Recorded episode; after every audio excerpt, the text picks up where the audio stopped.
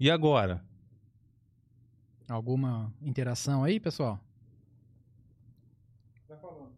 Vai falando, vamos falando. Não é possível uma coisa dessa.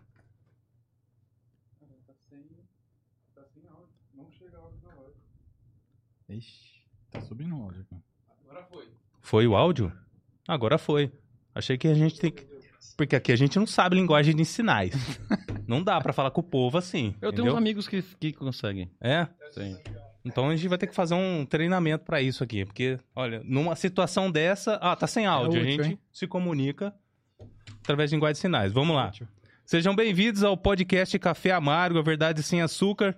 E através desse podcast você ouve. Não, peraí. O que tá Aí, acontecendo é, aqui? Aí, aí. É, os caras. ô, Nossa, é amador demais. É porque é patrão, né? patrão pode fazer tudo. É que amador quer. Acha demais. que pode tudo. Pois é. E através desse podcast você ouve notícias de Ribeirão e região de forma descontraída e realista. E, novamente, eu não tinha errado, mas vamos lá de novo. Estou aqui com meu amigo. Glaucio. E aí, galera? Boa noite. Boa noite. E apresentando aqui agora o humorista, artista de Ribeirão Preto, Tom Guimarães. Dá uma boa noite, pessoal, Tom. Buenas noches! É, e já vou, a gente não fala outra língua, aqui é só português. Então vou falar um que todo mundo tá acostumado, que as pessoas adoram. Boa noite, universo!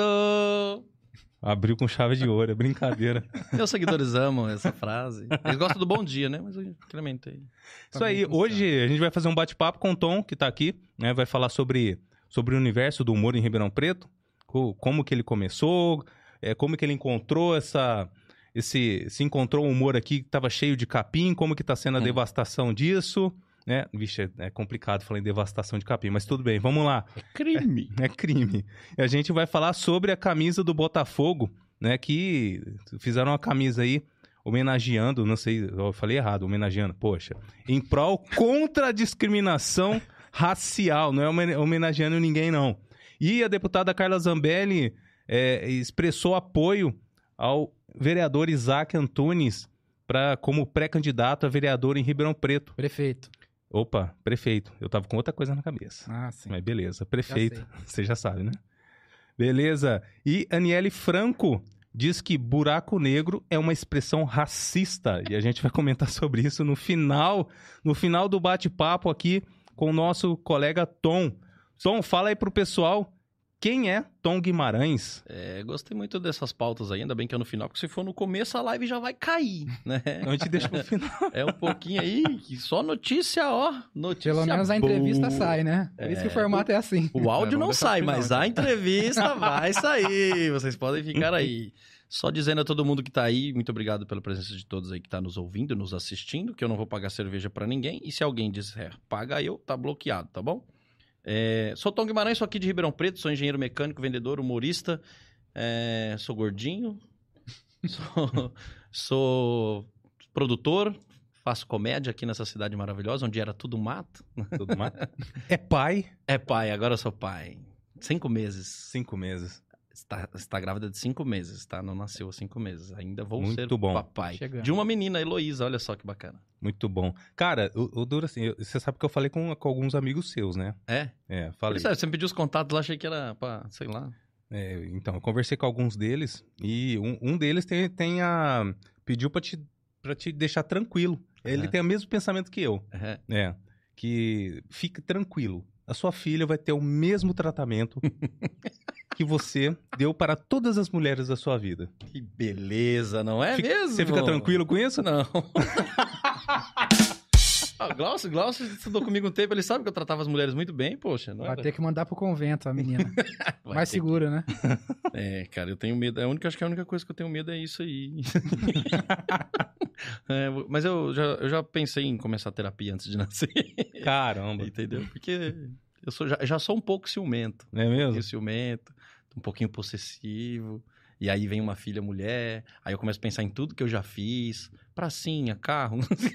não, não, deixa pra lá. é, é, eu, eu tenho um tópico aqui, tópico aqui, história da pracinha. Não, não, não. Mas Isso depois- aí, deixa pra. Eu quero saber quem te falou isso aí. Mas, ô, ô Glaucio, você conhece o cara faz tempo. Fala aí. Conheço. Assim, né? Algumas coisas até me causam certa es- estranheza, né? Por exemplo, o próprio nome dele é muito estranho pra mim chamar de Tom. A vida inteira eu conheço por Welton. Né, que é- Elton. Que é o nome de nascimento do nosso amigo aqui, né? Elton. Muita gente acha que nem sabe meu nome. É o Elton. E minha mãe, ela fez o favor de não só me colocar um nome diferenciado, mas ela colocou uma forma diferenciada que as pessoas também não entendem. Então, todo mundo que eu falo por telefone ou e-mail, vou passar alguma informação sobre meu nome, eu tenho que soletrar meu nome, porque o meu nome é o Elton com W-H Elton. Rapaz, É tipo o Whindersson, né? É tipo Deve ter alguma coisa aí, pessoal da comédia, né? Não com é o nome, né? possível. E aí, assim, eu sempre odiei o H. Sempre odiei. Falei, pra que esse H aqui no meio? E aí veio a minha filha, ela chama Heloísa, com o quê? Com H. H. Olha só que maravilha. muito bom. Eu já comecei a pagar aí os pecados. Olha aí. Olha aí.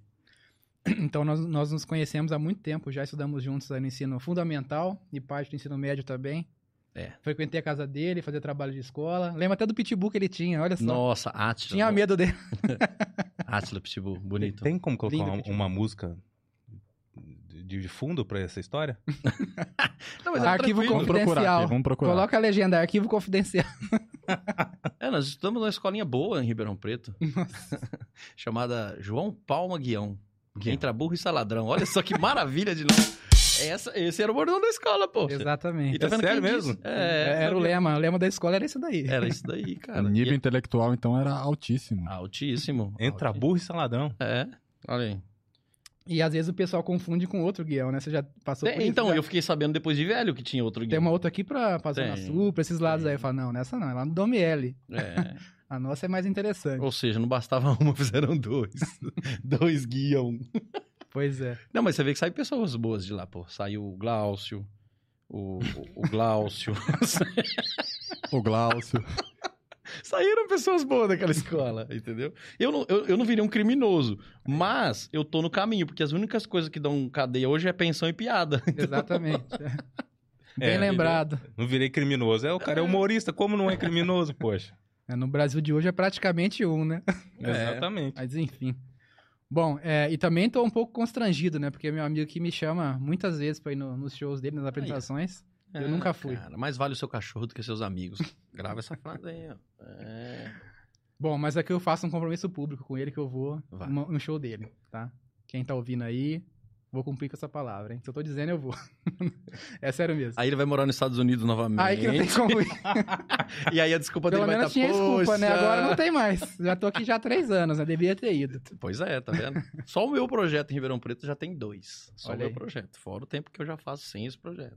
Você podia falar um pouco, né? Fala aí do projeto. projeto. É Ribeirão Comédia, né? É o é Ribeirão Comedy. Ribeirão é, Comedy, isso. Que na verdade, assim, eu faço stand-up vai fazer, se não me engano, em fevereiro, cinco anos. Vai fazer. Só que durante esses cinco anos nós tivemos a pandemia, né?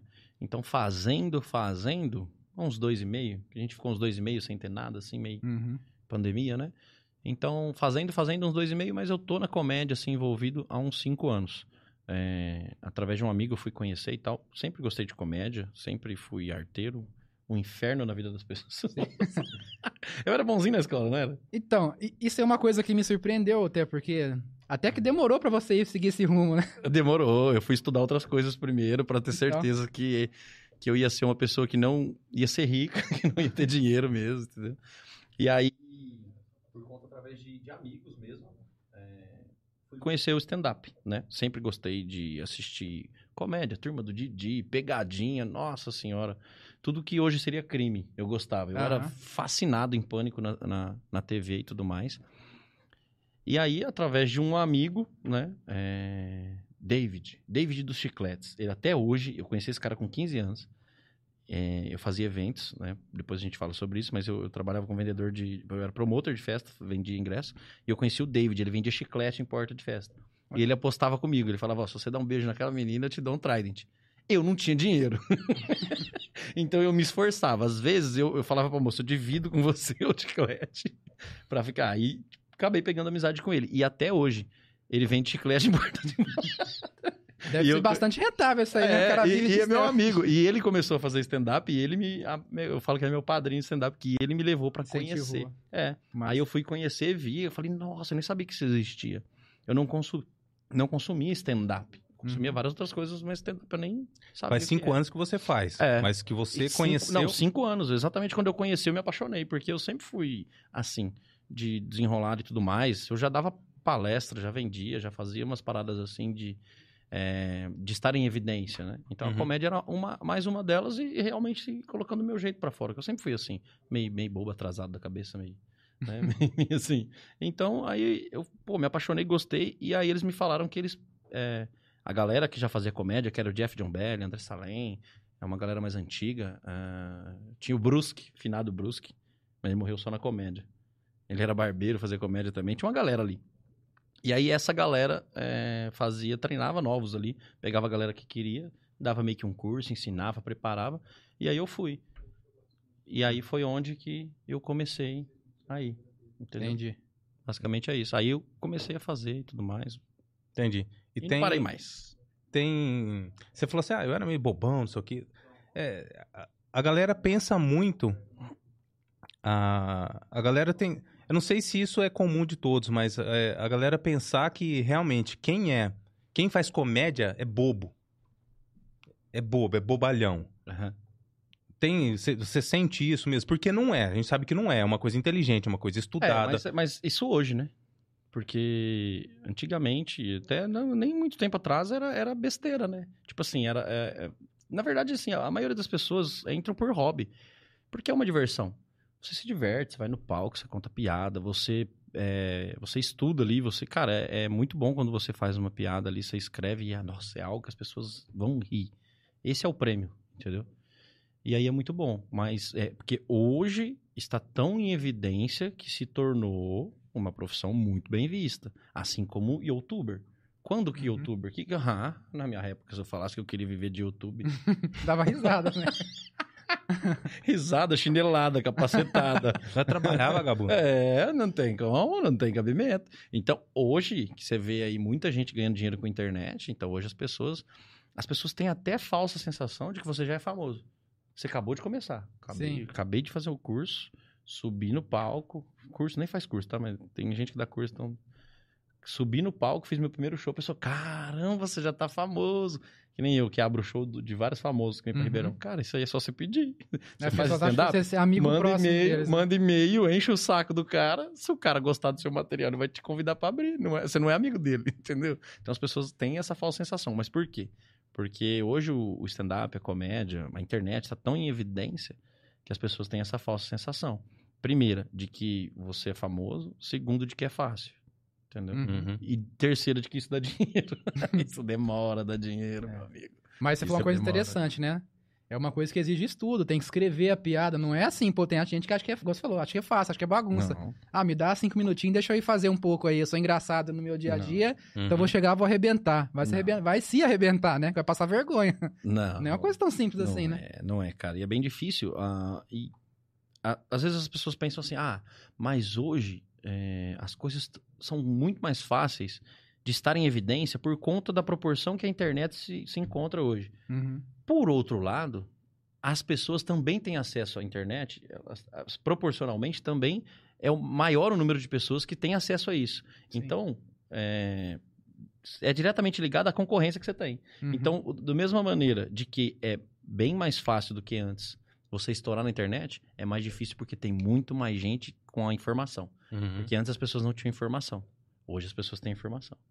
Então, é, é, é assim, é mais fácil chegar o seu material para todo mundo, só que é mais difícil você crescer, porque agora você tem que ser bom, porque tem muita gente. O nível aumenta também. é grande. Exatamente. O nível muda, entendeu? Por isso que não é fácil, entendeu? Você, ah, às vezes você faz um vídeo, você estoura. Eu, eu tenho vídeo no, no TikTok lá com 2 milhões de, de visualizações e tal. É, então, poderia ter surfado essa onda? Poderia, mas é fácil? Não, entendeu? Uhum. Não é tão simples. Tem amigo, pô, o Cadu Pascoli. Pra mim é o melhor comediante que tem em Ribeirão Preto hoje. E eu falo de qualidade, né? Porque amigo não, é qualidade mesmo. Ele, ele, ele é a parada de esforço e dom. O Cadu nasceu com o dom. Um dos melhores imitadores que eu conheço, faz stand-up muito bem. Ele é deficiente físico, então ele mostra pras pessoas que, que o problema pode se tornar cômico, né? Pra poder deixar a vida mais leve, porque você já tem o problema. Então eu aprendi uma frase muito massa. As pessoas devem estar estranhando que eu tô falando, eu sou coach. eu aprendi uma frase muito boa. Se você tem um problema e você não consegue resolvê-lo, então não se preocupe. Você não consegue resolver. Se você tem um problema e você consegue resolver, então não se preocupe. Você consegue resolver. Entende? Então o Cadu é muito isso. O Cadu é otimista, o Cadu não reclama da vida dele, o Cadu E, e hoje, por isso que eu acho que ele é o- um dos principais humoristas aqui da nossa região. E ele é mais técnico? Ele, se ele é Na bom é verdade- porque ele faz verdade- as pessoas rirem. É, na verdade, ele não acha ele técnico. Eu acho que ele é a parada do dom mesmo. Do dom mesmo. ele, ele, e, e ele aproveita da situação dele de uma maneira muito positiva. Então ele fala, porque assim, é, já entrando numa parte polêmica, as pessoas pensam muito em coisas que elas acham errada. Uma piada com deficiente, uma piada com gordo, uma piada com não sei o quê. Mas elas não falam. Mas elas riem de quem fala. Uhum. O Cadu, ele pega isso e expõe, e fala, e fala da deficiência dele, e faz várias piadas só usando a deficiência dele. E isso aí as pessoas cagam na roupa de rir. Porque é engraçado você ver a vida dessa maneira mais leve. Porque você olha, de verdade, é, você acha que uma pessoa que tá numa situação dessa, deficiente físico e tudo mais, gosta que as pessoas ficam olhando pra ela com dó? Claro que não. Não. Quem gosta disso, cara? Não, as pessoas ficam me olhando com dó, tudo quer ficar me ajudando, tudo quer, sabe? Às vezes não me chama pra ir num lugar porque, ah, não vou chamar o cara porque ele não vai conseguir subir a escada. Sabe? Então, tipo, o Cadu usa isso, então, e o Cadu pega essas situações e joga pra comédia. E aí você vê que aquilo acontece, que é verdade, e você caga na roupa de rir. então, e- então eu, eu- hoje eu acho que o Cadu é o nosso principal exatamente por conta disso. Mas ele tem um dom, porque além de tudo ele imita, ele faz imitações. É um cara Uhum. bom pra vocês trazerem É, Eu lembro dele no programa, lá no Hora Extra, no hora extra. que vocês tinham na difusora. É. O Cadu faz locução, o Cadu faz imitação, o Cadu faz muita coisa. E ele é muito bom. Eu conversei com ele, cara. Eu falei, bom, esses caras vão me mandar muita coisa desse cara. O Cadu, ele foi, ele foi técnico. ele foi, cara. Ele falou, eu não, eu não quis te fuder, não. Ah, mas é porque tem medo de mim. Eu mando ele embora. Sacanagem. Ai, Caduzinho, será que tá assistindo? Deve estar assistindo. Agora o João, a primeira. a- Ah, não, o João. Cara, Vale o primeiro áudio que ele mandou só foi risada. Ele não falou nada, ele só riu o áudio O João é meu inteiro. chaveirinho. O João andava nesse chaveiro aqui, ó. Mas aí eu larguei ele porque o daqui é mais bonitinho. Sacanagem, o João é meu brother também, velho. Cara, e Ribeirão? Hum. Porque Ribeirão é um, é um, é um negócio esquisito pra tudo. Sim. Parece, parece que é uma cidade Hum. grande, né? Que tem bastante coisas, mas parece que nada funciona. Não tem uma balada direito, não tem um. Não tem. Entendeu? E, e a comédia? Como é que foi isso? Como é que se encontrou e o que, que você tá fazendo? Eu acho, eu, a comédia, assim como todo empreendimento em Ribeirão, é... eu, eu amo morar em Ribeirão Preto. Eu falo para as pessoas assim, cara, é, Ribeirão Preto é São Paulo sem trânsito. Então, eu não trocaria Ribeirão Preto. Eu gosto muito de morar aqui. Porém, por esse lado aí é, de empreender, de tudo que você vai fazer, eu não sei o que acontece com o Ribeirão Pretano, mas ele não se ajuda. Eles não se ajudam, cara. Ah, se você manda pra pessoa, ah, dá um like no meu vídeo aí. A pessoa olha e não dá o like no seu vídeo. Ela fala, ah, falei, caçar o que fazer, você fica com esse negócio de videozinho, de dancinha, de não sei o quê. Eu tenho mais o que fazer. Então, Ribeirão Pretano, eu tenho essa sensação, você falou isso, sem a gente conversar sobre isso antes, né? E a gente tem a mesma sensação. Ribeirão Preto, eu acho que as coisas dificilmente vão pra frente porque as pessoas não se ajudam. Uhum. Sabe? É, não sei o que acontece nessa cidade. As pessoas não se apoiam, não se ajudam. Eu costumo falar isso aí. As pessoas, elas pegam carona, porque elas começam a apoiar a hora que começa a dar certo. E você pega carona, Uhum. não é? Eu não sei se vocês já tiveram alguma experiência com algo em Ribeirão que acontece a mesma coisa. As pessoas não se ajudam, cara. Eu não sei o que acontece em Ribeirão Preto. Tá. É o Gil do Vigor, gente. É o Que a galera não viu o que aconteceu aqui, mas tudo bem. É, o Gil do Vigor, é o Gil do Vigor. Mas assim, é, a parada da comédia tá andando, tá andando. é, não na proporção que São Paulo, mas até porque São Paulo tá alguns anos à frente nesse assunto. Claro. Assim como acontece normalmente. Mas tá rolando, cara, tá rolando. A gente já conseguiu fazer algo legal aqui, que é ter um ponto fixo.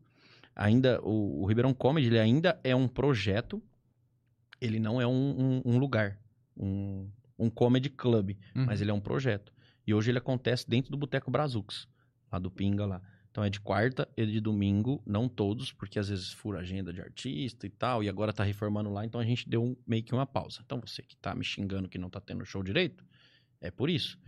E, e lá a gente foca muito isso. Então a gente tem a consistência de bater firme lá, e aí entra a parada da produção, porque é o seguinte: é, a galera acha que fazer evento, é, ou fazer show, fazer stand-up, qualquer coisa que seja, a galera acha que divulgação é conversão.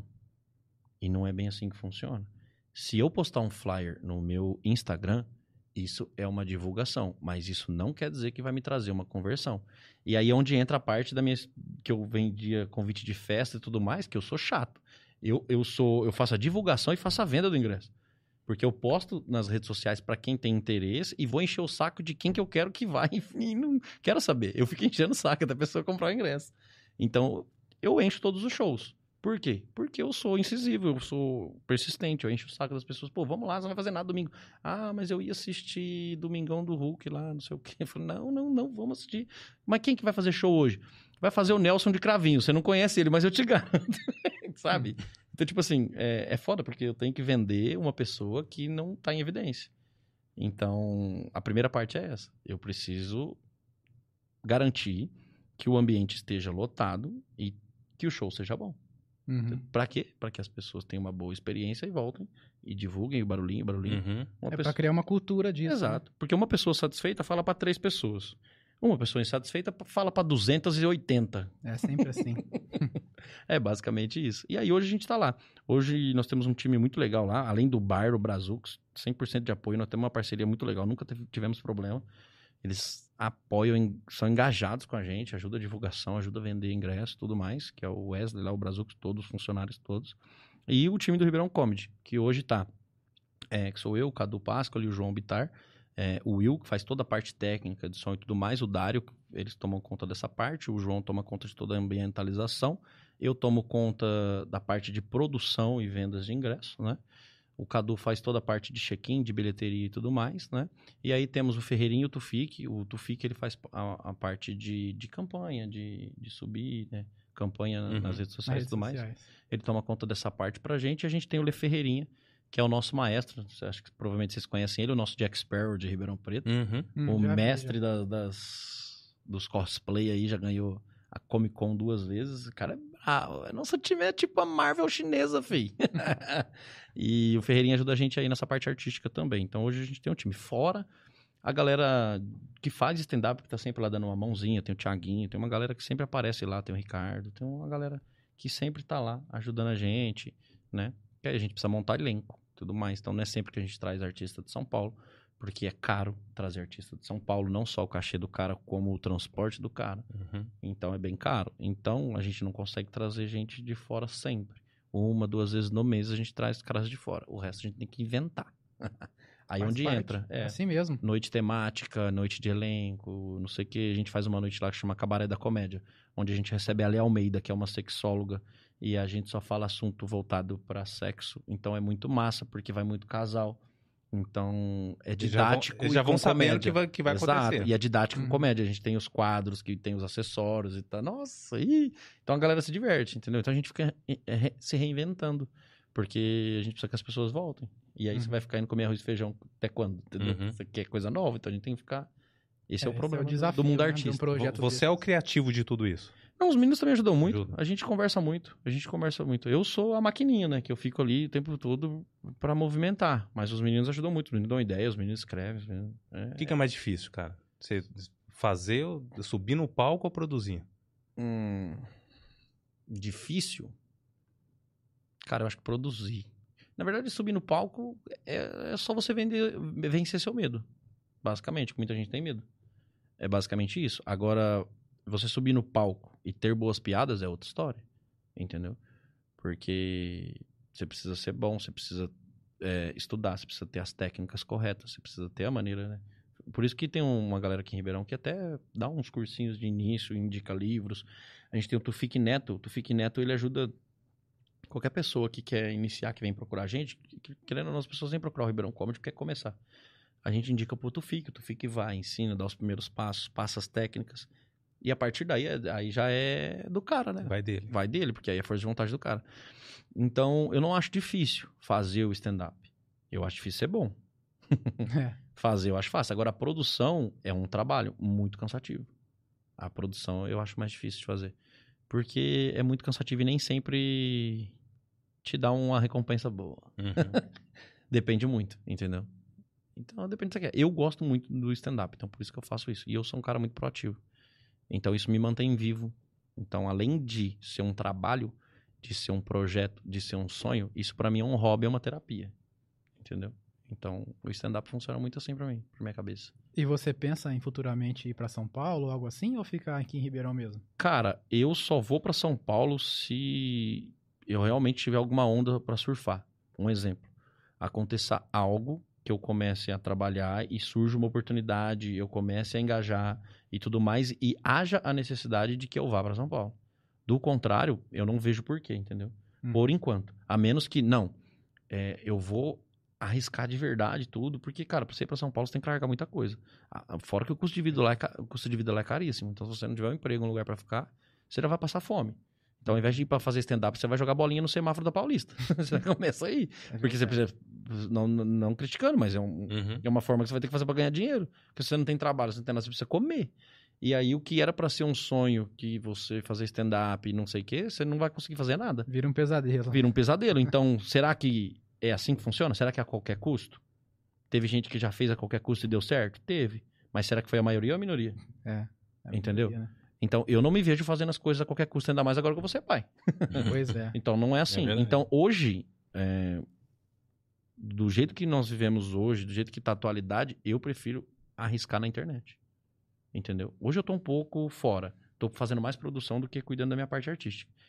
Mas eu pretendo dedicar muito a isso, mas é o que eu falei, a internet. E se houver a necessidade, a- porque se acontece de estourar, aí vai haver a necessidade, não tem como. Até por questões de publicidade e tudo. Você tem que ir pra lá, você tem que ir pro foco, não tem como. Uhum. A menos que seja uma pessoa nichada, tipo.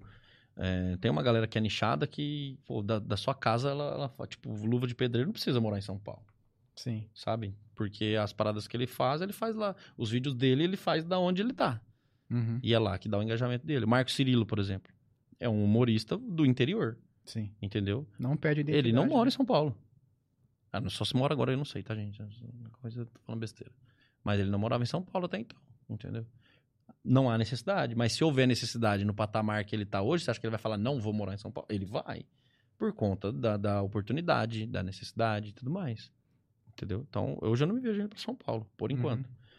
Eu vejo de uma forma diferente. Eu quero transformar Ribeirão num polo, entende? Então, o Ribeirão Comedy hoje é um projeto que vai se tornar um comedy club. E aí, a partir disso, começa a se crescer uma onda aqui. A partir do momento que a gente tem um comedy club aqui, a gente tem oportunidade de criar material todos os dias e, e aí vem a quantidade na internet, entendeu?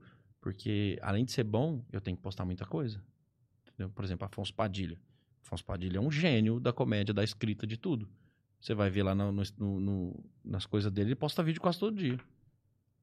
Como é que você quer aparecer, sendo que um cara que nem precisa mais tá postando mais vídeo Continua que você? empenhado nisso, né? Entendeu? Então, tipo assim, existe. É, é muita coisa por trás. As pessoas acham que é só fazer videozinho e postar na internet que vai dar certo. Não é assim que funciona. Uhum. Existe uma estratégia por trás. Né? Não é mais igual antigamente. Você vai soltando, se estourar, deu. Se não estourar, não. Pô. Ou você trata isso como profissão, como sonho de verdade.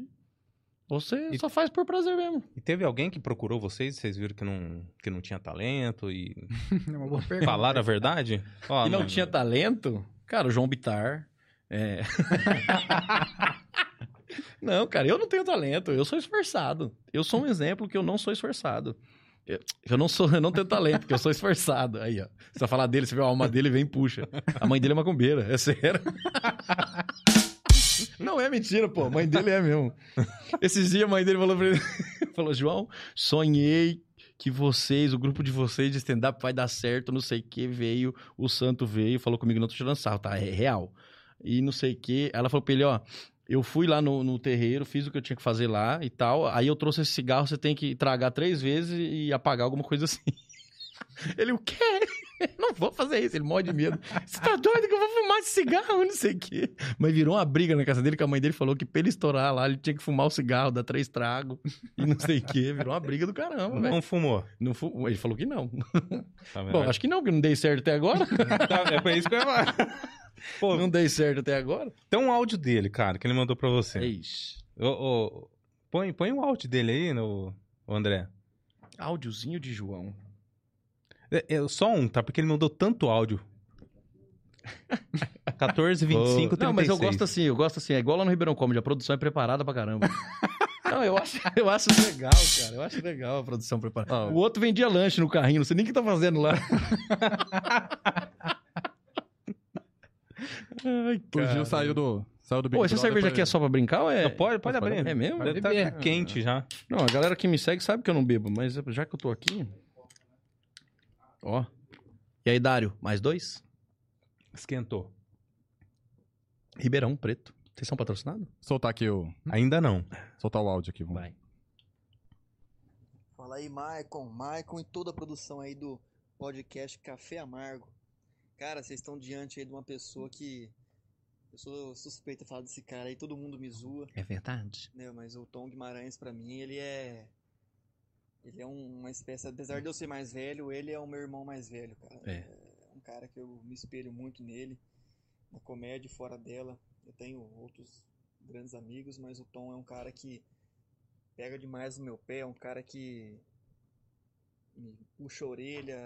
Ele não fala coisa fofa, não, cara. O homem é bruto, s- como que é? Bruto, rústico e sistemático. Ah. Na hora que ele tem que me xingar, ele me xinga. Na hora que ele tem que me elogiar, ele não me elogia, não.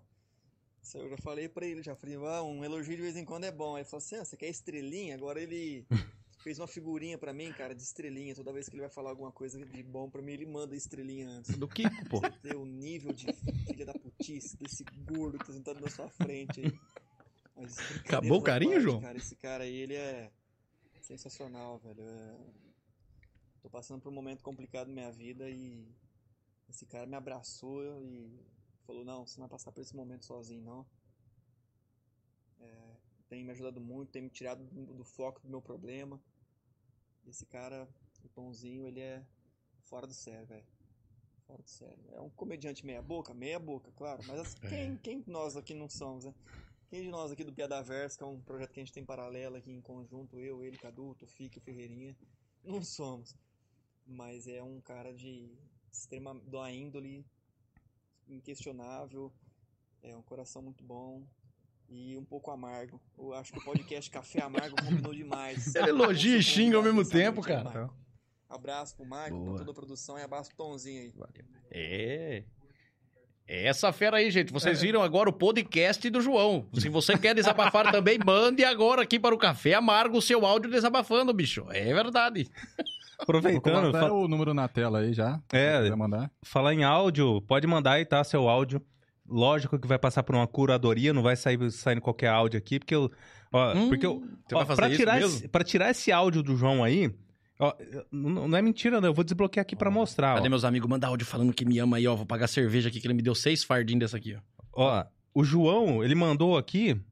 Quatro horas e meia de áudio. Ele manda essas coisas desabafando. Não, ele ficou o dia inteiro me É. mandando áudio. Então, aí, aí ele quer que eu tenha paciência de ouvir todos os problemas dele, tudo que ele fez durante o dia, todas as pessoas que ele falou e os problemas que ele tem. E ele não quer que eu dê uma estrelinha do Kiko pra ele.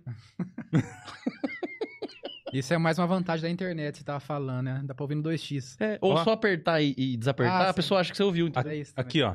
Olha o tanto de. João, me manda um print dessa tela, porque assim, é um motivo de, de zoeira. Olha Falou isso, cara. Ó, mostra aqui pro pessoal aqui pra ver que não é mentira, ó. ó. Vai aparecer, será? João, Olha lá, não você, aparece. Ah, ó. aparece. deixa eu falar o que eu falo pra ele no privado. João, você é um cara que precisa de terapia, comprar um diário da Xuxa. Você precisa de, de, de várias coisas. Esposa, entendeu? Você precisa. Esposa. Cachorro, você precisa. Papagaio. Você viu que a Xuxa falou que o papagaio cinza conversa? Você já viu que é o Não, não papa- vi. um dos papagaios mais inteligentes do mundo lá é o papagaio. É o papagaio assim? não, mas é, um papagaio cinza africano lá. Ah. Eu não, não sei a marca dele. É. e é um papagaio que, que eu acho que vai te fazer bem, João. Vai te fazer bem. Ele não tá. Eu acho que o João não tá ouvindo porque Tá ele assim, tá. ele falou assim, pergunta se ele gosta de trufa. Não, não é ele que falou. Ele que falou isso? Ou foi outro? Foi outro. Então deve ter sido... É o Cleiris, esse aí. ele. Ele tá aniversário da, da mãe dele hoje. Do Aí eles- João? É. Ah, sim. Eles estão no bar, vão bater tambor. Ó, aproveitando aí, tá falando do João, vamos trazer uma, per- uma- um comentário que ele fez aqui. Ele pediu pra você contar a história do cachê de 70 reais e 200, reais de multa. Isso aqui eu fiquei curioso. Ô, João? É, você podia Ah, contar essa cara. história pra gente? Ô, mandar um abraço pro, pro- Tem um grupo aqui em Ribeirão Preto muito bom de improviso, chama Avessos Improvisos. É, tem um- uma galera que faz improviso aqui muito massa, tá assistindo a gente aí. E o Odair, que eu gosto pra caramba do Odair, pra mim, sensacional o cara. É, que tá fazendo sucesso aí. Então, quem curte improviso, além do stand-up, tem uma galera aqui que tá, tá rolando legal. Galera de improviso aí, que é a galera Como chama o grupo? Avessos Improviso. Pô, É trazer eles tá aqui. rodando. Sim, pô, chama, uma galera legal. Tem uma galera muito boa pra vocês chamarem aqui, que é da, da arte aí. Agora a pergunta: cachê de 70 reais e multa de 200. Tá bom. É, a gente costuma fazer show na região, cidadezinhas e tudo mais. A gente vende show e vai fazer em bar, normalmente bar. Não é só show não, né? Show. Ah, Stand-up. é, porque tem alguma, algumas coisas de Porto Ferreira. Mas beleza, continua. Não, uma coisa de cada vez. Não, isso é... É, Ele falou que faz algumas coisas na Show, região. show. Vou começar a falar as coisas aqui, João. Eu vou falar as coisas, viu? Vamos lá. Vai lá. E aí, é, a gente vende mais assim, é, para pagar os custos, para ganhar um, um extra, né? Mas é mais para levar a arte em diante e levar o nosso nome, nome do grupo e tudo mais, que a gente vai investindo nisso. E aí, às vezes, a gente vai fazer show aí de, de cachezinho pequeno, de, de que nem desse dia aí. Eu não lembro qual que era a cidade. Eu sei que a gente tomou a multa em Jabuticabal, foi. Nossa. E aí a gente foi pra fazer o show, ganhar 70 reais cada um em três. E aí na semana vem uma multa de cinto de segurança de 210 reais. Aí eu lembro do João falando: Ó, mas peraí, 7 e 7 são 14. Com mais 7, 21. Trabalhei de graça? Pagou pra trabalhar. Trabalhei de graça. E ainda você ficar duas horas num Celta pra chegar na cidade, fazer show, cheio de véia. e ainda ganhar a multa, só paguei a multa. Ô, pelo amor de Deus, cara, ainda era de cinto de segurança que a gente não descobriu até hoje qual deles lá atrás Tava sem cinto. sem o cinto. Não. Olha, pro cara enxergar Não, o cara lá Não, atrás sem e, cinto. e- e que assim, ó, é que eu tava de Celta, senão eu ia, eu ia recorrer e ia falar que eu passei a 180 por hora, como que o policial conseguiu ver? Mas de Celta eu, arrisco que ele conseguiu ver. E o povo acha que é só glamour, hein? Esse negócio de fazer show. não, que gente, a gente, a gente viaja num Celta. Já começa aí. Eu tenho um Celta. Eu já não tô cabendo, eu entro nele, eu aperto a buzina com a teta. não, não dá, não dá, não dá. A sorte é que o João é magrinho. O João parece um passarinho caldo do ninho. Sabe, filhotinho? Carequinha. ele parece um... Cara, o João, ele mandou tanto assunto aqui, cara, que fica difícil escolher. Indigestão em Bonfim Paulista. Indigestão em Bonfim Paulista. É. Não, especificamente ao ir namorar em Bonfim Paulista. Não, não, essa aí eu vou pular. Ô, João, deixa eu falar um negócio pra você. Podcast é um negócio que tá todo mundo assistindo, João. Você quer que eu fale as suas coisas aqui, João? Não vou falar essa aí, não, porque essa aí é pecado até. História do guarda-roupa. Ah, essa é muito boa, tá vendo? Ele, ele contou isso aí? Aí. Mas essa é dele. É, ele falou assim: eu não sei se eu posso contar, mas eu vou contar. Não, ó, um cara bom pra vocês trazerem aqui, já vou responder, mas o do Gamer. Do Gamer é um streamer que ele faz live de jogos antigos. Ele tá aqui assistindo a gente e ele tá bem engajado. Tem muito seguidor, é, moleque humilde e tudo mais. A mãe dele, é, se eu não me engano, ela trabalhava com recicláveis e tudo mais, então ele tirou a mãe dele das ruas, só fazendo live de jogos. Fazendo esse trabalho. Tem uma história linda. Então, beijo, Du. É, um dos meus amigos hoje aí. Tragam esse cara aqui, Tá. que vocês vão amar a história desse Ô, cara. Du, Beijo. coloca. co- vê o WhatsApp aí na. Tá na- escrevendo aí, do Gamer, ele tá aí, ó. Depois vocês sigam ele lá no Facebook. Ele é engajado no depois. É, ele Facebook. tem- aqui. E manda. Não, mas pede pra ela mandar o contato dele É. no nosso WhatsApp. Ele é um dos parceiros do Facebook. Ele tem contrato com o Facebook. Pra Ele vocês faz terem lá. ideia quanto é bom a live desse moleque. Ele só faz jogo. É, futebol, Superstar Soccer. Hum, Nossa, que massa. Nossa, é muito bom. E, e eu tentei uma vez com ele, passei um nervoso do caramba. Isso aí é legal, né? Tem muita É live muito bom. de, de GTA, as coisas de hoje em dia. né? É, é um negócio que dá É um engajamento. bicho massa. boa. História do guarda-roupa com o João Bitar. Estava eu um belo sábado em minha casa. O que fazemos de, de sábado em casa? Limpamos a casa, não é? Sim. Jovens proletariados, não sei falar essa palavra aí. Proletariado. É, de, car- de carteira assinada que, que tem ao sábado. CL, CLTistas. CLTistas, que temos o que de sábado pra fazer? Unha? Não, limpar a casa, faxininha. Tô lá eu em casa assim, falei, vou limpar a casa. Já era umas 11 horas da manhã, tô lá limpando a casa e tal, não sei o que, de repente, plim, áudio de João. Ô, tô indo ali na casa de uma mina ali. Falei, ô, pleno sabadão dessas horas? Aí sim, hein? 40 minutos depois, uma mensagem de João. Mano, tô dentro do guarda-roupa. Como assim? Falei, "Pera- pera- Peraí, a menina te chamou pra arrumar o armário? O que foi? Não, mano. Eu comecei a ficar com a menina e tal. Hora que eu fiquei só de cuequinha, escutei um barulho no portão. Eu falei, e aí? Era o namorado dela. Parecia o Godzilla. eu falei, eu parei de fazer tudo que eu tava fazendo, irmão. Acabou, a casa ficou suja.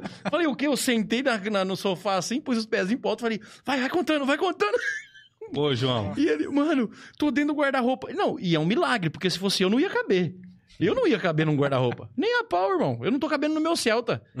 Não, não ia. E aí eu falei, meu Deus, ele, velho.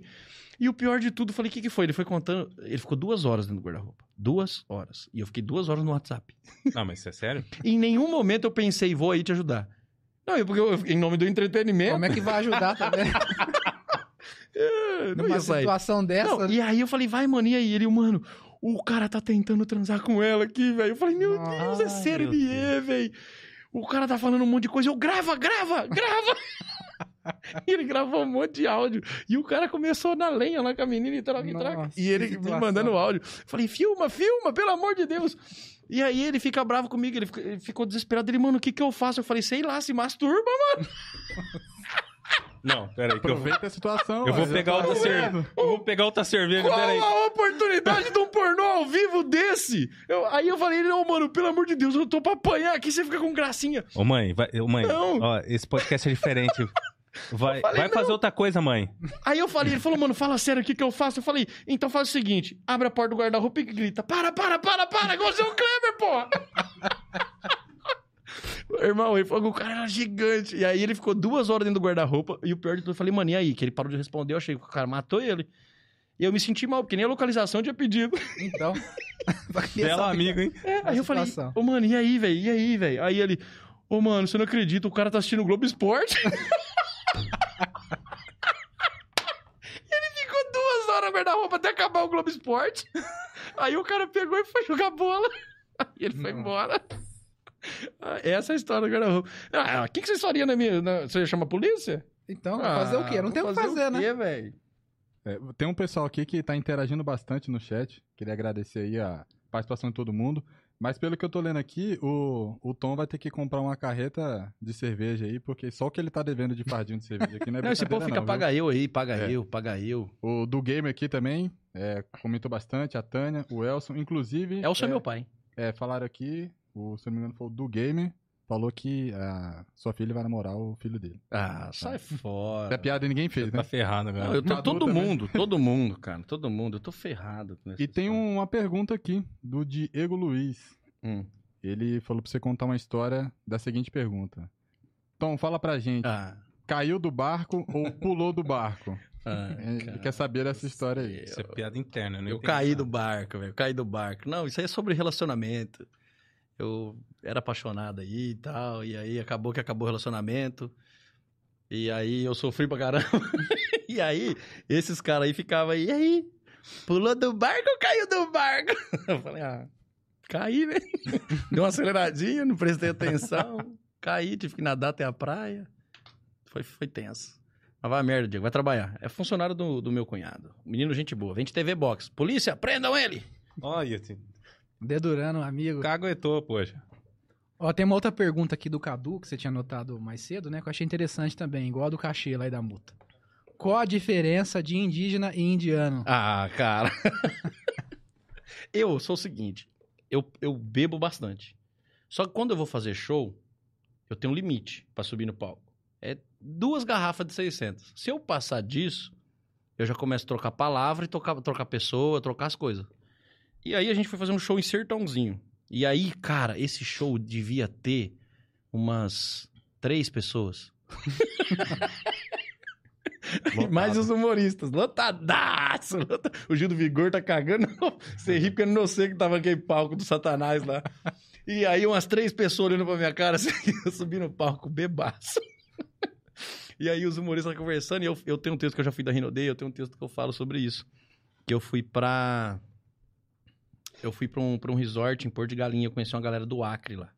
E real, uma galera do Acre. Eu fiquei impressionado, eles falam, usam roupa e tal. Pô, meus amigos de lá, é sério, eu fiz amizade, con- converso com eles até hoje. E aí eu tava falando sobre isso, e aí eles estavam me contando como é que era a vida lá. E aí tem toda uma zoeira cômica e tal sobre o Acre, lá dele, de onde eles moravam. Eles falaram que lá tem muito índio, né? Muito índio e tudo mais. E aí na hora de, de falar dessa parte, eu falei, lá tem muito indiano. Bebaça, eu fui falar índio, eu falei indiano. Mas a a história é legal, porque eles falam que lá na, no, no Acre lá tem muito índio e tal, e um deles, quando mudou pra lá, não era de lá. Uhum. Quando ele mudou pra lá, é, ele quis realmente viver as coisas lá e tal, ficar mais natural e tudo mais. E ele começou a viver com a galera lá, com os índios e tudo mais. E aí os caras começam a fazer vários rituais ali, várias coisas pra fazer com que ele se inclua. Uhum. E aí, velho, ele tava sofrendo porque os caras fizeram ele fazer um ritual onde ele não podia comer durante um mês, não podia beber nada alcoólico durante um mês e não podia fazer sexo durante um mês. E aí eu falei pra ele, cara, aqui a gente também faz isso, mas a gente chama de casamento. Nem é ritual aqui. é normal. Tá ligado? Mas é basicamente isso, porque eu, eu cometi essa gafe aí. Trocou as palavras. É. Acontece. Não, até... eu troquei a, o, o, o, ser humano aí, né? O, o, ser humano. Etnia. A etnia. É. A FUNAI vai ficar brava com você. Não vai. pode ouvir esse programa, FUNAI. Não, mas foi sem querer, pô. Foi por culpa do álcool. Acontece até sem beber, né? Igual antes mesmo aqui do programa, a gente, a gente tava dando risada aqui. Uhum. Que o Michael tava lembrando as notícias que a gente vai falar depois, né? E tem a notícia da, do uniforme novo do Botafogo contra a discriminação racial. Aí ele foi falar pra gente, falou assim, que era camisa em prol da em prol? No final das contas. Até brinquei, não é clube argentino, né? Então... Ah, olha aí, ficou bacana, hein? Cancelem ele. Mais, Mas né, não faça isso. Não, chega, já tá bom. E aí, mais algum comentário, é, André? O pessoal tá pedindo várias histórias aqui. Pelo visto, ah, tem uma vida bastante agitada, né? O, o, Thales Rosa uhum. pedindo pra contar a história do dente no bueiro. Nossa, cara. Isso é a história da Renda O Thales Rosa é meu bombonzinho. Só que é bombonzinho tamanho família, sabe? Não, eu falo que ele é meu bombonzinho porque é, ó, é sério, é só desembalar e comer. Ele é bom. Thales, te amo, cara. E o Thales era da Rinodê também na época. Ah, é? E aí a gente foi viajar pra Porto de Galinhas, mas o Thales não foi. Foi eu e o Cleirson, que é o Trufa. Que o apelido é Trufa também, que é desembalar e comer. e aí o Trufa... Mas o Trufa porque vende Trufa mesmo. Sim. E aí é, tava eu e o Trufa lá em Porto de Galinhas, a gente conheceu uma galera e a gente foi, via... É, foi passear lá naquelas... É, onde tem os camelozinhos lá de Porto de Galinha e tal. Lá. Uhum. E vamos comprar uns negócios para levar, né? E a gente foi junto com essa galera. Aí tinha essa galera do Acre, tinha uma galera de vários lugares, eu não vou lembrar agora. E aí um, um tinha um, um, médico com a, com a gente. E aí a gente andando na rua de Porto de Galinha, e lá os bueiros são aqueles de gradinha, assim, compridos, não é bueiro igual aqui. Tô ligado. De repente, caiu um negócio. Tim, tim, tuc. Aí o cara saiu correndo tentando pegar. Eu falei, nossa, vai apanhar, hein? O que, que foi? Aliança? Aí o cara olhou pra mim. caiu meu dente. Era mais Irmão, barato se fosse aliança, né? Eu quase caguei de rir. Nossa, mas eu ri. Falei, meu Deus do céu! Mas que que era isso? Ele era uma prótese. Eu ia pôr outro segunda-feira. Meu Nossa. Deus, cara. E agora? E aí a gente ficou em volta do bueiro. Eles foram na lojinha, pegaram uma ferramenta pra cavucar a gradinha em volta. E como é que tirar? explica isso pra pessoa pra emprestar Não, ferramenta? Então, aí começou, aí começou a cavucar, a gente começou a cavucar assim, começou em volta, começou a ficar um monte de gente em volta achando que a gente era atração. na Bahia. Aí o que, que eu fiz? Eu falei, sabiamente, eu olhei aquela situação, eu tirei o boné e comecei a pedir dinheiro. eu ganhei 5 reais. Eu ganhei 5 reais. Empreendedor nato, né? Já viu a oportunidade é, ali de ganhar dinheiro. Não, e os caras tentando pegar o dente. Por fim, conseguiu pegar o dente, entrou na lanchonete da mulher lá que ajudou, limpou com desinfetante e colocou um Durepox. eu tenho esse vídeo, eu vou postar de novo depois de TBT. Eu marco vocês para vocês colocarem no story Beleza. de vocês também pra essa história aí. É muito bom. É o melhor vídeo que já teve no meu Instagram. É muito bom. E ganhou cinco conto. Uhum. Mais uma pergunta, achei interessante. Comprei um chaveiro de coqueiro. Eu nunca vi você falar sobre isso na internet. Que o Cadu perguntou assim: quem é a sua referência no humor? Pode ser a nível nacional ou local mesmo? Referência. Internacional. Não, é referência, eu, eu sou muito apaixonado pelo estilo da comédia de dois caras que eu acompanho e que eu eu quero ir para esse caminho, que eu gosto muito. Que eu, eu odeio coisa forçada. Uhum. Então eu gosto de tudo que seja o mais natural possível. Então eu não gosto de nada, nada. Comédia que seja forçada, vídeo que seja forçado, não, não, me pega. Isso é questão de gosto. Então eu gosto de dois caras, que é o Renato Albani e o Rodrigo Marques. Então eu já tive a honra de conhecer e abrir o show dos dois. E são minhas referências pela naturalidade com que eles agem, com que eles trocam ideia. E em terceiro veio um cara agora que é recente, que eu conheci recente, que entrou pra essa lista que eu pô, sou apaixonado agora, que é o Gil Lisboa. Uhum. Que também é um cara que vai por essa linha de trocar ideia natural ali, coisas na hora. E fora que esse cara é um cara muito gente boa. Então esses três caras aí são caras que eu vou por referência tanto quanto de habilidade, de, de conteúdo bom que eu acho, tanto pela pessoa, entendeu? O jeito Sim. que me trataram bem. É, isso é uma curiosidade que eu tenho também, né? Antes de começar, você estava comentando sobre o Lisboa mesmo, que ele é muito boa e tal. E eu estava pensando no seguinte: eu percebo que você tem, tem participado bastante nas aberturas dos shows aqui, né? Tá, às vezes tá, traz também alguns caras aí, né? Eu produzo o show deles para ajudar. Uhum. E eu estava pensando o seguinte: como são personalidades da sua área que você gosta muito, admira, é como que é isso daí, né? De você trazer o cara, conhecer ele pessoalmente, às vezes sair para comer alguma coisa, tomar alguma coisa. Você fica nervoso, fica tímido, ou você trata com naturalidade como colega de profissão, assim? São pessoas que você admira, né? Sim, sim. Cara, no começo era diferente. Então, porque antes eu não produzia. Depois que eu comecei a produzir, então você acaba se tornando produtor, então acaba sendo comum.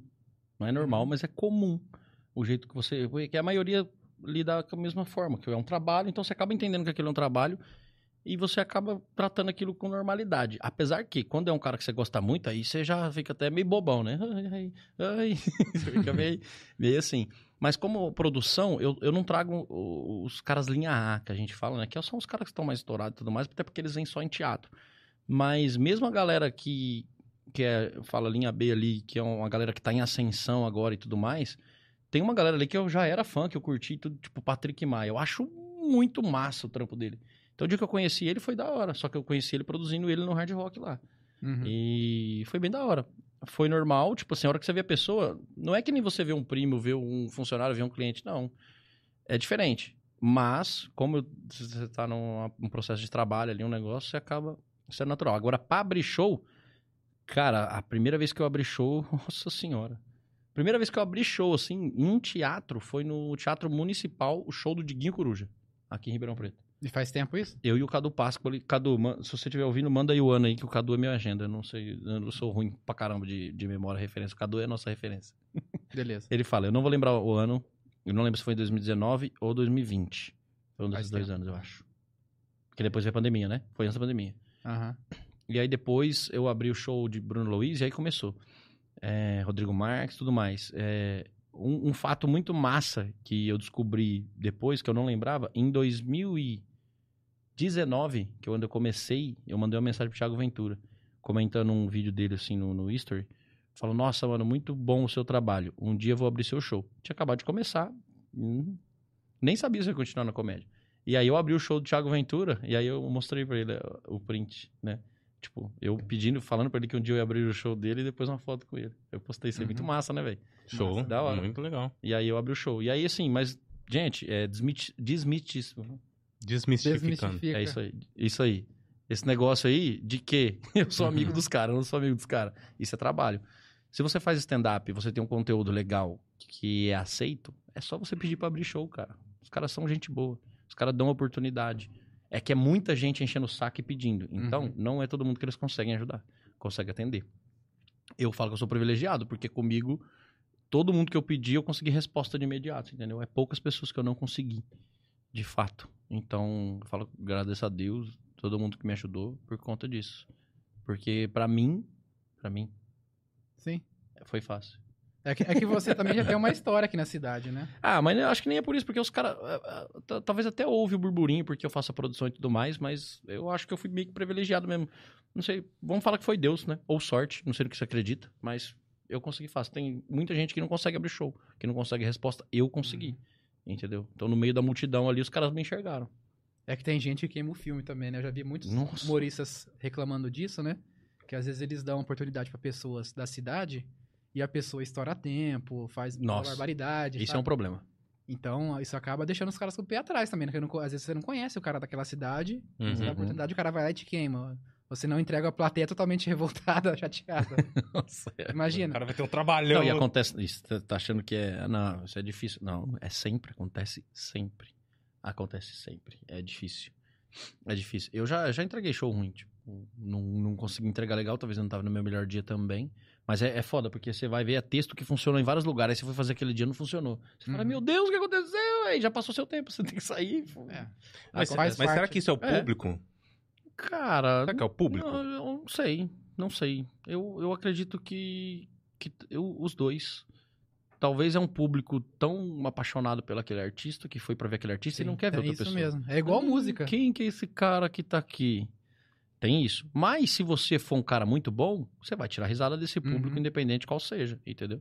Então eu acho que é um pouco disso e um pouco que eu tava despreparado naquele dia, entendeu? Eu, eu prefiro acreditar que a minha entrega foi ruim. Eu sempre jogo a culpa pra mim, porque o que, que é controlável pra mim? É o público? Não.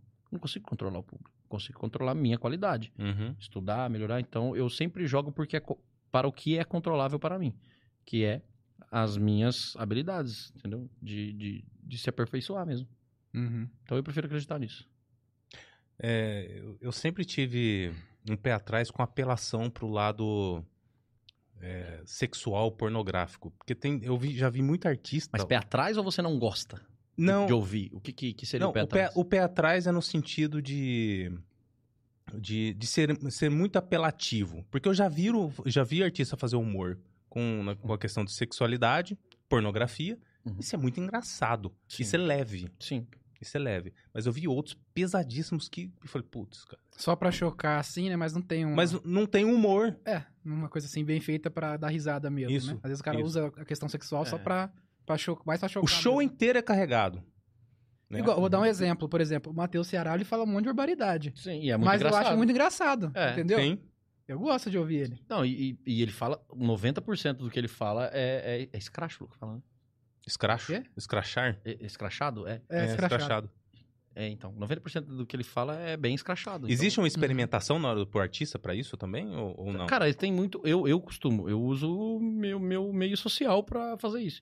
Se eu contei no meu trabalho, se eu contei na minha família, se eu contei nos meus amigos, se eu contei na faculdade, se eu contei no bar, ninguém riu, onde tá o problema?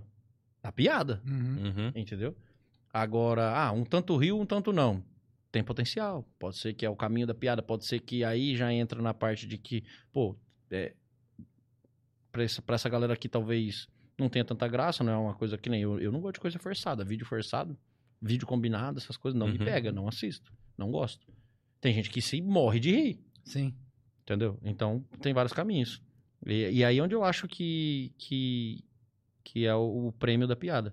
Como que a gente fala se uma piada é ruim ou se uma piada é boa? No riso. Se teve riso, piada boa. Se não teve riso, piada ruim.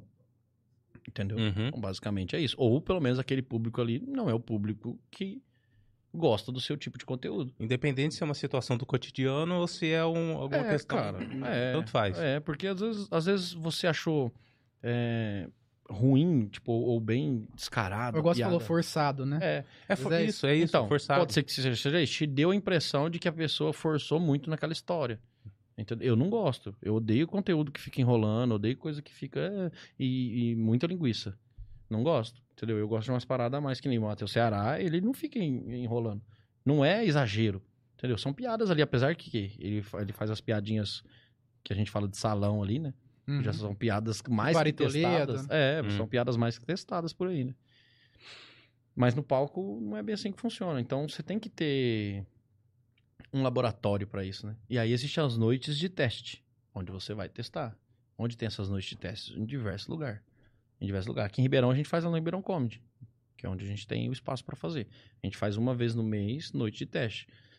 Então, o artista que quer se engajar, que quer trabalhar com isso, quer viver disso, o mínimo que ele tem que fazer é escrever uma porrada de piada e ir lá testar nesse dia.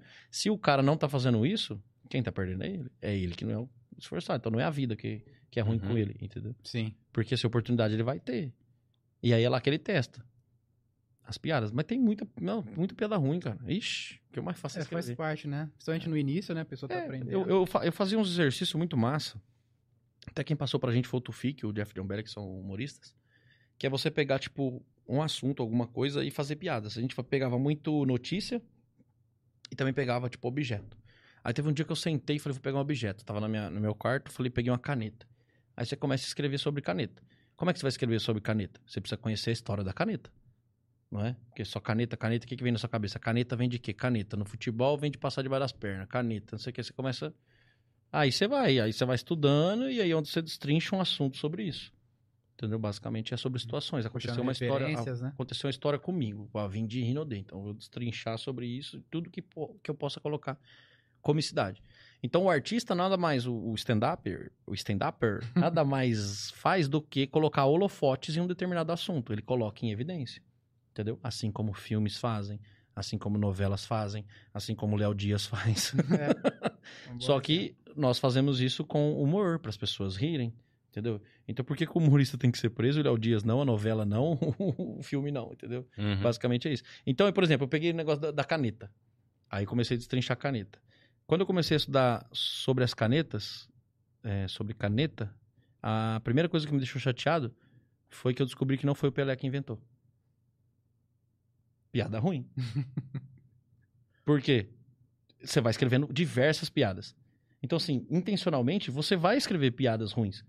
Porque no meio daquelas 50 piadas ruins, pode sair boa. Então, eu, é exercício, fazer diversas piadas. Não importa se ela é ruim, se ela vai ter sentido, se não vai. Entendeu? E piada não se explica. Se você não entendeu essa piada, eu não vou te explicar. É, co- é com o Michael Neboleiro, gente. Não, Quem é. acompanha, vocês sabem. Aí eu, aí você vai escrevendo. Eu fui pensando em várias Só pra registrar, eu entendi a porra da piada. Ah, não vou mentir que eu não entendi, não. Ele ficou, ele ficou sentido. eu entendi sim. Você entendeu a piada da caneta, cara? Claro que eu entendi. Que explica Pô, pra gente. Caneta, bola debaixo das pernas, não foi o Pelé que inventou. Hum. Tô certo, Tom? É, tá, tá certo. Tá, Tá no certo. caminho, né? Tá no caminho. Tá certo, cara, tá certo. Eu acho que era mais fácil ter falado que não entendeu. Os caras me, me humilhando Ó. aqui, cacete. Eu até, tá, tá, tá até escrito aqui que eu tava, eu, tava, eu tava falando delas, né? Ó, a caneta azul é um sucesso no mundo todo. Todos os dias, milhares delas são vendidas. E isso porque existem pessoas destruindo as canetas o tempo todo, né? Ou mastigando elas, ou perdendo elas, ou fazendo música com elas. Boa. Entendeu? Esse, esse- vai- esse é meu ídolo, Sim. gente. Todo dia eu falo. Manuel Gomes. Então, tipo assim, você vai escrevendo. Ó, ah, é, Manuel Gomes ganhou notoriedade no segundo semestre de 2019 a partir de uma música, Caneta Azul.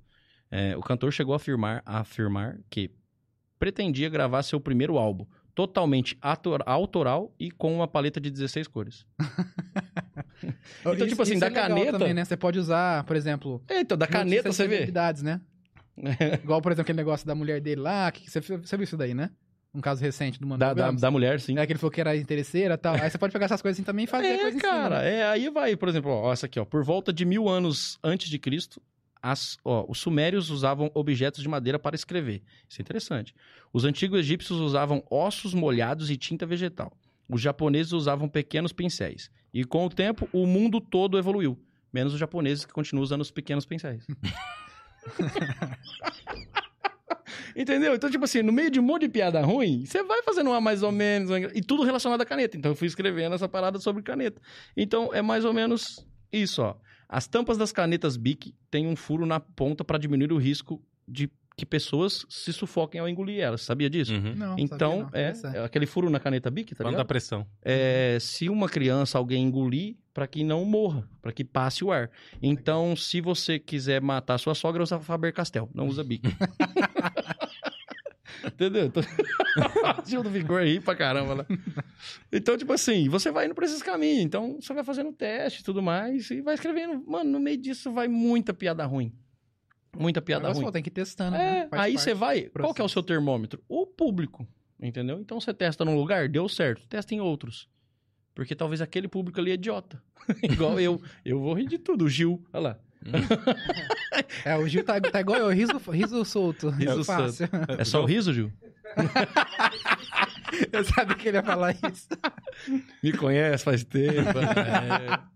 O, o João falou assim, ó, o, o, o Tom, ele é muito... pi- Cara, as piadas dele é tudo de quinta série. Eu Falei, É, mano, eu como que gosto. o cara fala que o, a do piada do cara é de quinta série, como que o cara é referência de humor na, na- em Ribeirão Preto? Pô, então tá fudido. Não, eu gosto. Eu gosto. Qualquer... Eu gosto dessas coisas de quinta série, de, de, de rimar nome com coisa errada. Ah, Essas coisas maravilhosas. né? Mas é engraçado. Tem alguma né? coisa no gatilho que você... Não, não. Ah, deixa eu fazer uma última pergunta antes de passar Vai, para próximas etapas aí. Você falou várias vezes, né? Tipo assim, que eu abri show dos caras, mas eu não sou amigo deles. É. Eu tava lembrando disso pelo seguinte: uns dias atrás eu tava vendo uma entrevista de um cara, não sei se vocês conhecem, que chama Ademir Quintino. Acho que é isso aí o nome dele. Ele é Perto um do Simeone, né? youtuber. Zona Norte. ele é um youtuber do Santos. Ele fala Não, sobre não o Santos e tal. Ele é jornalista de futebol. né? Ah, eu sei quem é. Eu Sabe sei que é? quem um é. negrão. E aí ele foi dar em algum podcast de futebol, e aí ele, ele tava comentando, né, que as pessoas sabem que ele conhece pessoalmente e é amigo do Lucas Lima, dos caras do Santos, né? Aham. Do, do Soteudo, enfim. E aí ele falou que muitas vezes as pessoas mandam mensagem pra ele falando assim, ô, é, tô, tô passando necessidade, pede pro Lucas Lima fazer uma doação aqui pra mim, me dá uma casa, sabe? umas coisas assim, sabe? Absurda. Aí eu queria te perguntar isso, alguém já falou pra você, ah, de- fala pro, pro Thiago Ventura pra tirar uma foto com ele. Não, isso aí é toda hora, toda hora. As pessoas querem que. Oh, oh, vê se ele não deixa eu ir lá no camarim, que vocês tomar uma. Tipo, Porra! É o melhor é o amigo do todo. cara, né? é o tempo todo pedindo ingresso, essas coisas. Eu falo, gente, nem eu tenho ingresso. Eu assisto de trás do palco o show dos caras. Então, Eu assisto de trás do palco. Mas assim, né, eu não sou amigo dos caras, mas os caras me tratam muito bem Sim, sim. quando abre claro. show. Então eu tava falando pro, pro Glauber, pô, o- os melhores tratamentos, todo mundo me tratou muito bem. Mas os que eu mais tive proximidade, assim, foi o Bruno Louise. Cara, Bruno Louise é de uma humildade fora do sério, pelo menos comigo, quanto fica ela foi. Ela foi buscar a gente lá atrás do palco, levou a gente lá no camarim pra falar pra gente, não, vocês vão comer, vocês vão ficar à vontade aqui. Então, cara, só dessa atitude você já vê a pessoa como é. Uhum. Uhum. Ela nem precisava disso. E tratou a gente super bem. Saiu de lá, a gente foi no bar beber aqui em Ribeirão. A gente foi lá, bebeu, trocou ideia e tal. Ela tirou foto de todo mundo. Super gente boa. Rodrigo Marques. Mesma coisa. Trocamos uma ideia, ficamos no camarim, tudo, não sei o que. Acabou o show. Ele- normalmente eles não, não conhecem aqui qual, qual bar a gente vai. Então, Uhum. Rodrigo Marques, a gente foi pra um bar também beber. No meio da galera lá, tirando foto, bebendo. Super humilde comigo também. E, cara, o Gil Lisboa. Gil Lisboa. Ele vem, ele vem pra cá, ele troca uma ideia comigo. Então, tipo assim, é o que eu mais tenho proximidade, eu acho, é o Gil. Que ele até me segue, então, tipo, a gente troca ideia. Aí, a gente foi até depois do show dele, foi nos 30 horas jogar sinuca. Aí eu bati nele. Deu um cor nele. Mas eu apanhei o pai dele. o pai dele é produtor. Muita gente boa também. Cara, então, essa- esses três aí, pra mim, foram os diferenciais. Talvez os outros não tenham, não tenham a mesma tratativa, porque às vezes nem tinha tempo de ficar aqui, Uhum. entendeu? Sim, Mas esses show, tinham né? tempo, então, pô, deu pra roletar, trocar ideia, aí os caras ajudam. Pô, o Thiago Ventura, é, eu tenho, pegou, me deu o número pessoal dele e falou, cara, me manda quando você tiver texto, alguma coisa, eu demoro pra responder, mas eu, você precisa de ajuda, você tipo assim, cara, nem precisa disso, Uhum. entendeu? de bola. Então os caras, é que às vezes, na correria, as pessoas acham que a pessoa, ah, o cara é mala, nem quis tirar uma foto, não sei o que, mas você não sabe o dia da pessoa, você não sabe como é que tá a correria, É Uhum. verdade. você não sabe. é, na oportunidade certa, se você tiver, você vai saber a índole da pessoa. Que nem eu tive a oportunidade de conhecer a maioria desses caras aí, então. Dá pra você ver. Sim. É. Eles E, São gente boa. e vocês já, já tiveram algum tipo de censura? Ribeirão? É. Cara, Ribeirão, uma vez. Alguém no- já reclamou de piada? no, não, comigo não, mas no hashtag houve um- uma parada dessa aí. É, ia ter uma noite de humor ácido, né? Que era a noite do humor negro. E aí Uhum. foi aí daí que, que gerou merda, toda a já parada. Vai começar um Só por causa do nome de humor Não, negro? Humor negro. Que diz que. Nem sei o porquê também. eu sei que, que falaram que não podia e não sei o que, e não sei o que lá, e moveram uma. É, não é? Não é, Moção de repúdio? é, isso! isso! E aí uma galera lá jogou isso, e isso tá até num quadro lá no hashtag bar. Fizeram um quadro, tá lá, tá lá até hoje.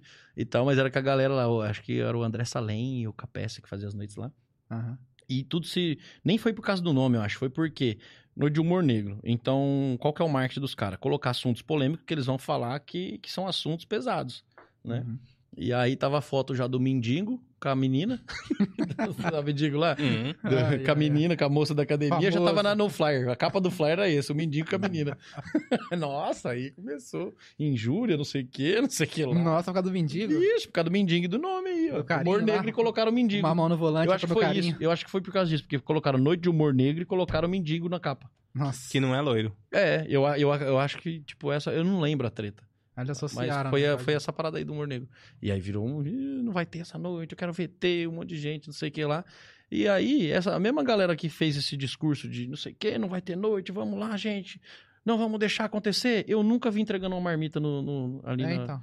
na, na rodoviária, nunca vi entrando pro negócio da sopa aí, nunca vi nada disso, né? Mas Uhum. pra defender uma bandeira, eu sou forte. Mas o- aconteceu o show. Eu acho que aconteceu. Só recebeu essa nota aí. Uhum. Aí deu um belo de um quadro. Virou quadro. Troféu. É motivo de orgulho mesmo. Fortaleceram o time, né? É. Chamou atenção. Publicidade. E aí, chegou alguma, alguma, alguma pergunta, algum áudio aí no, no WhatsApp? Não, no WhatsApp aqui ainda tá tranquilo. Não é golpe não, viu, gente? Pode mandar uma É. mensagem aí. Negócio não, não é número Pix, viu? É só o número do WhatsApp, viu? Não, o É. povo não manda. Meu, meu- ele sabe que eles, eu exponho também. meu O, o Tom já tá devendo aí mais quatro fardos de cerveja, Nossa. Tá? E o Everett falou que o Michael não entendeu a piada. A galera falou que eu não entendi a piada. É, falaram que você não entendeu a piada aqui. Cara, eu acabei de explicar, poxa. Explicou? E o Tom falou que eu entendi. E tem um comentário Não, aqui, Eu não e sei o, se o. Tom é o... O Tomzinho da meia-noite. Ah, o orgulho Tomzinho Mas da fica, o meia-noite. povo fica contando essas coisas aí, cara. Não O pode. que, que é tem- tom da meia-noite, cara? Não, isso aí é antigo. isso é antigo. Mas não pode E- contar. Não, pode, já passou. Já prescreveu, né? Eu não- já prescreveu. Isso deve fazer mais de 10 anos já. Eu devia ter dos meus 18 aos 23, 24 anos. 23. Eu namorava. E eu fiquei com a pessoa 5 anos. Só que aí eu tava no auge dos 19, 20, 21, 22, 23. Acabava de tirar carta, tava fazendo faculdade, descobri o que, que era álcool, né? Descobrindo a vida. Eu nem, nem fazia stand-up ainda. Eu fazia Rinodê, tava descobrindo que era ganhar dinheiro. então tava novo, carrinho e tal, não sei o quê. E aí, é, eu- a, a gente não dormia junto, mas eu ficava na casa dela até meia-noite. E aí, dava meia-noite, eu tava online e eu já mandava. Eu ia pra todas as festas possíveis. E aí, eu fiquei conhecido em Ribeirão como Tãozinho da meia-noite. E eu vou expor, era eu, o Smith. Pra se afundar, leva Eu não todo quero mundo nem junto saber. agora. Quem que era? Era eu e o Smith? Cagueta aí, Dinha. Era Ninguém eu- mandou falarem no, no... Era eu e o Smith mais alguém, que era os taradão da meia-noite. Ah, e o Bruninho. Bruno, Bruno, fêmea, nelas, que tá namorando hoje. Mas, mas alivia Conta pro cara, ela. poxa. Alivia pro Não. cara. Não, acabou. Nem era ela, mas agora ele que se dane. Vai ter que se explicar lá agora, hein? Agora, toda vez que ele for sair meia-noite, 11 e pouquinho, ela não vai É, deixar. tá não, mas é porque eu ferrado. era novo, então, tipo assim, o pai encarnava lá, né? Não podia dormir, não sei o que, não sei o que lá. Aí eu até ia embora, mas no caminho. Tinha amizade, tinha Tinha. bar, tinha festa. Mas eu só parava pra dar oi, entendeu? Só parava pra dar oi. Imagino. É, que era muito lugar pra parar. Eu chegava em casa às seis e meia. Oi, eu era bom, porque eu- eu- no outro dia eu tinha que estar zero. Eu era bom nessas coisas. Hoje, ah, você descobre que eu não tô zero. Na hora, você olha pra ver se você não tá bem. A idade chega, né? Não dá. Mas é assim, é um passado obscuro. Bom, vamos entrar nas notícias da semana aí, Marco. Vamos lá. Elton, se o Elton quiser... Se o Tom... É Tom, né, gente?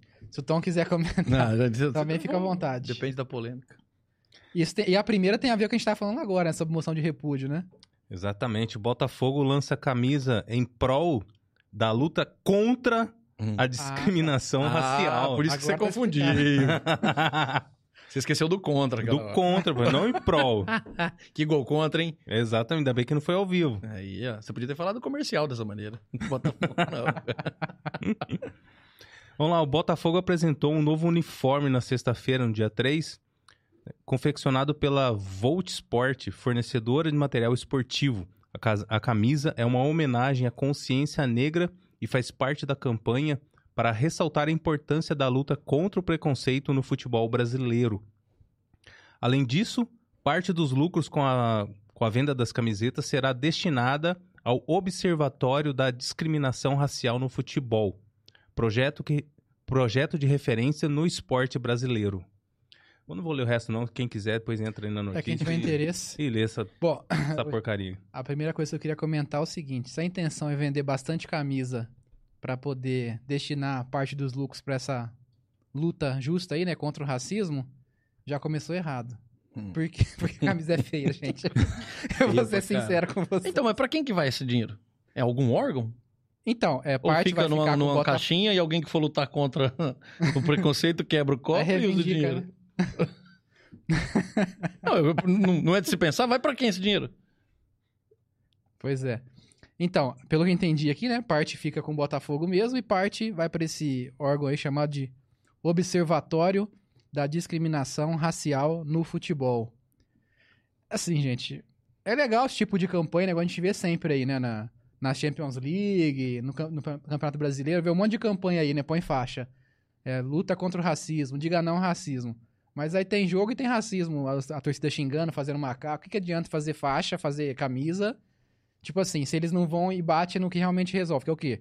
Quem comete ato racista tem que ir pra cadeia. É esse tipo de coisa que resolve. Tem que Vamos fazer. Comebol. Responsabilizar a pessoa que tá cometendo um ato de racismo. E não fazer camisa, fazer faixa. Isso aí é, é bonito pra poder falar que tá ajudando, mas Sim, na tem- prática, né? Cara, é Pra uma, coisa, é uma coisa que isso aí eles estão conscientizando, na minha opinião. Uhum. E não, não, não é mais conscientizar isso.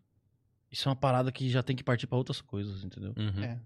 Não, é, não tem que. Já, já- as pessoas já sabem. Isso não é legal. Entendeu? Sim. Tinha que fazer igual. Você viu o Fluminense lá? Pegou o cara do Boca Júnior lá?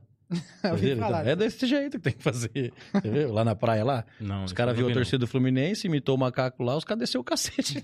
Resolveu. Pronto. Ele- eu duvido que ele vai fazer mais. É, ele- agora, agora ele vai ficar muito bem. eternamente assim, fachado, de tanto que ele apanhou. Não, gente, não. É assim, não apoiando a violência. Mas dá Mas é mais efetivo. né, Mas é mais faca. efetivo do que uma camisa feia. É, mas eu vou, eu vou- vou contar. A, a- minha, a minha mãe é negra, né? Eu vou. Uma berinjela gigante. Meu avô já tá morto. Lá ele. Tira a câmera de mim que eu ri dessas coisas. Não, deixa eu contar.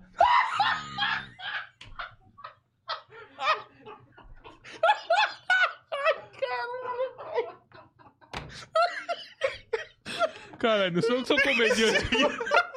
Berinjela gigante, cara. Sou meu que de bengala, mano. Não, não, meu avô é grande, pô. É isso que eu quis dizer. Ai. Ai, meu Deus, cara. Continue, Foda-se, continue. vai, falei, vai. É, minha mãe é negra, meu pai é branco, italiano. Na, na minha rua sempre teve alguns episódios de racismo. Né? Ah, molecada, ah, o macaco, ah, não sei o quê, e barará. Lá o Maiquinho voltava chorando pra casa. Ah, me chamando de macaco. Eu não ligava muito, mas beleza. Aí minha mãe, não, não liga, porque é assim, assim, assado, né? É só você ignorar, vem pra casa, não conversa mais, não sei o quê. Aí meu pai, sabe como é que você vai resolver isso daí? O primeiro que te chamar de macaco, você vira um tapa na cara. Falei, ah, demorou, né, pai? Legal essa. É, A minha mãe falou, não, Aí foi minha a mãe achou- minha mãe ach... minha mãe achando que eu não que eu não, tipo assim, não vai fazer isso, né? Aí deu deu uma um dia não, não teve como. Aquilo ali e prime... não, e pior, o, o, o cara, o cara me chamou de macaco jogando futebol.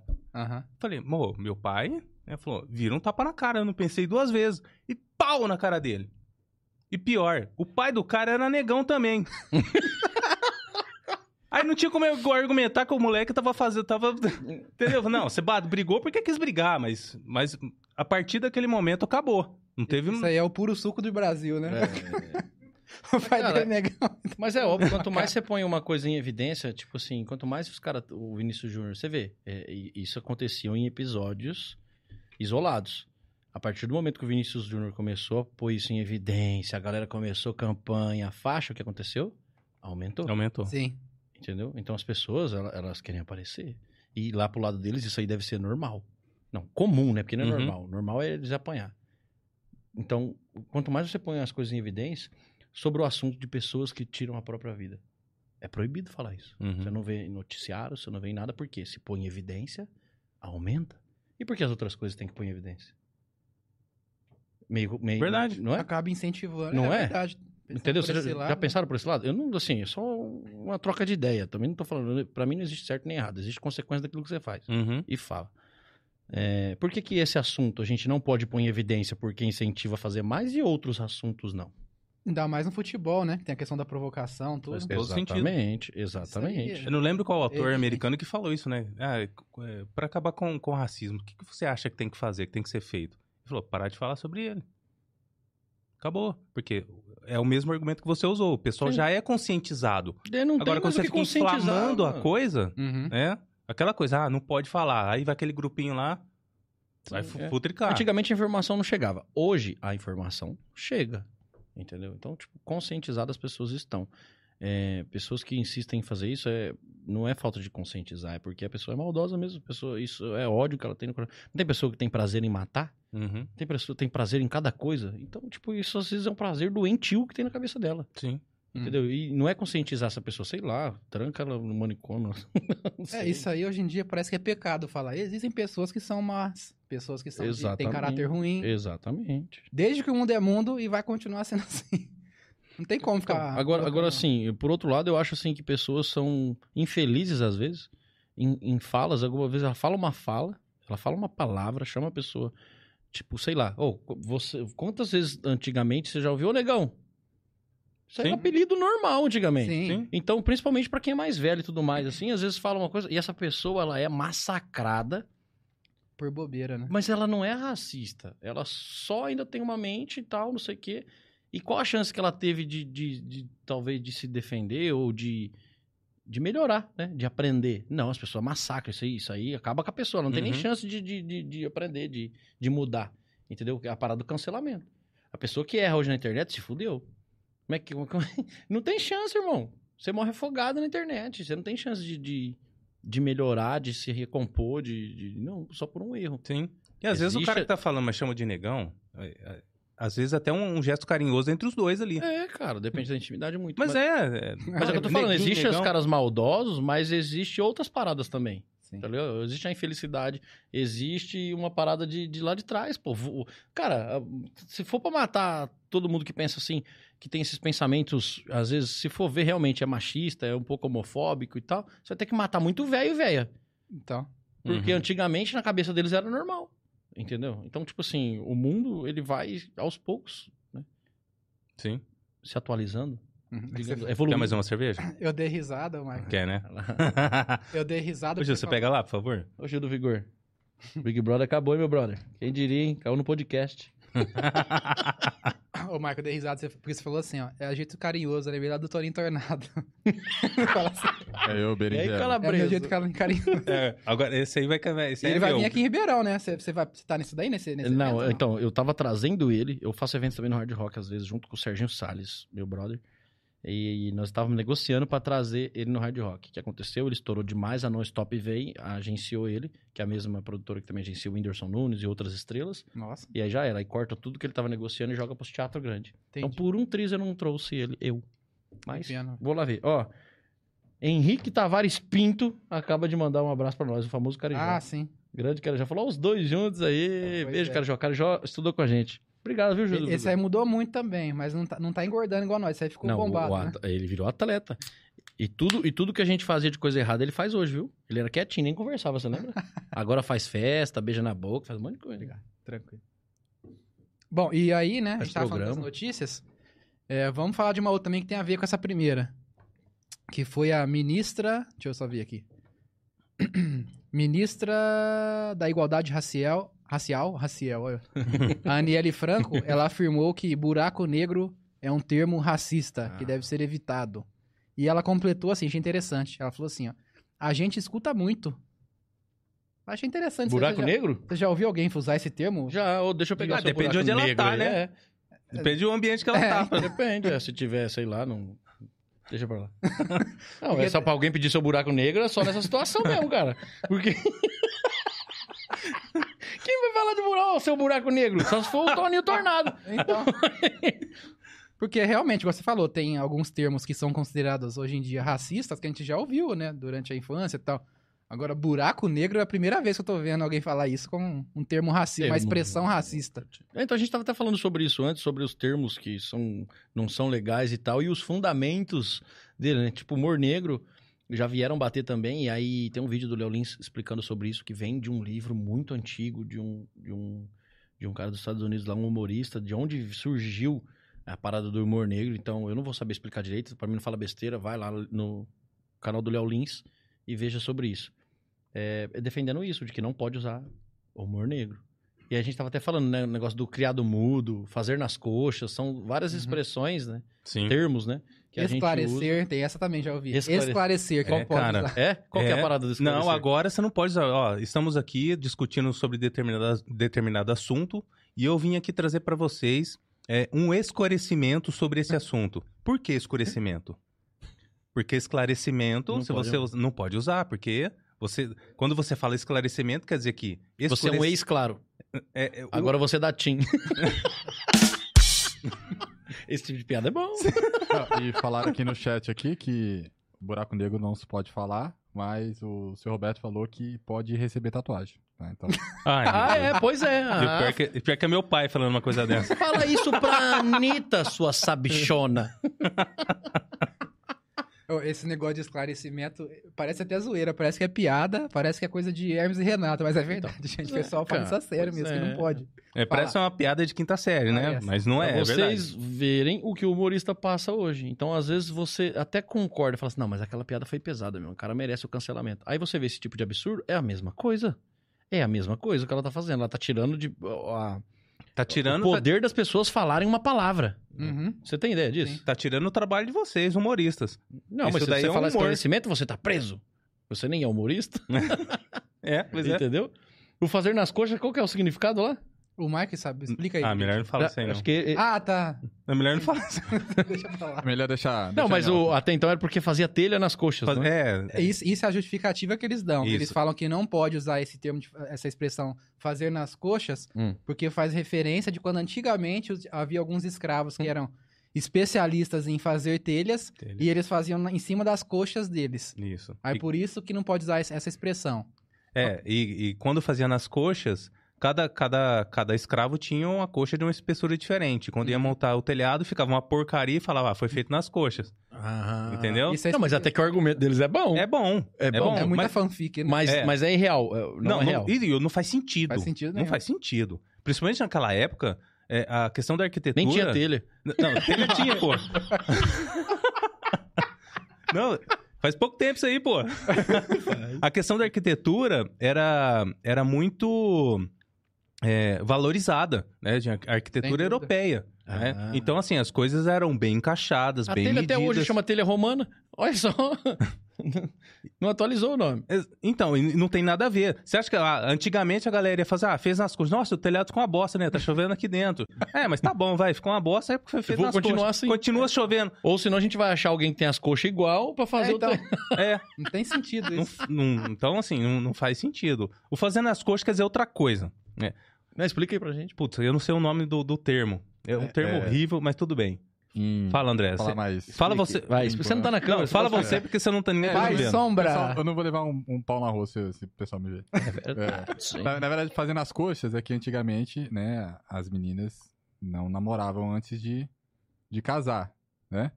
Então, quando elas ficavam com ele, com, com o namoradinho pretendente, pra não perder a virgindade, fazia a Ah, brincadeira. Só dava uma usava- migué. Dava o miguelito Cara, eu já coxas. fiz nas, Nas coxas, coxas olha só. luz. É. Já? Era mal feito, né? E Era fizeram em mim. Ô, João, essa você não me contou. Olha aí que O bacana. que fez nas coxas? Fazendo nas coxas.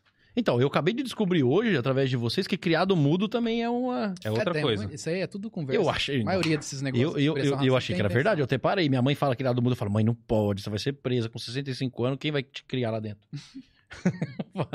Mas e a parada do criado mudo, você sabe qual que é a real? Não, eu não sei explicar, mas eu já li a respeito. Quem fala muito disso, quem tiver interesse em pesquisar, é o Narlock, sabe? Uhum, Leandro Narlock. Narlock. É o da do Thor, lá do filme, né? Hã? Ah, não, é Ragnarok. Esse é o Narlock.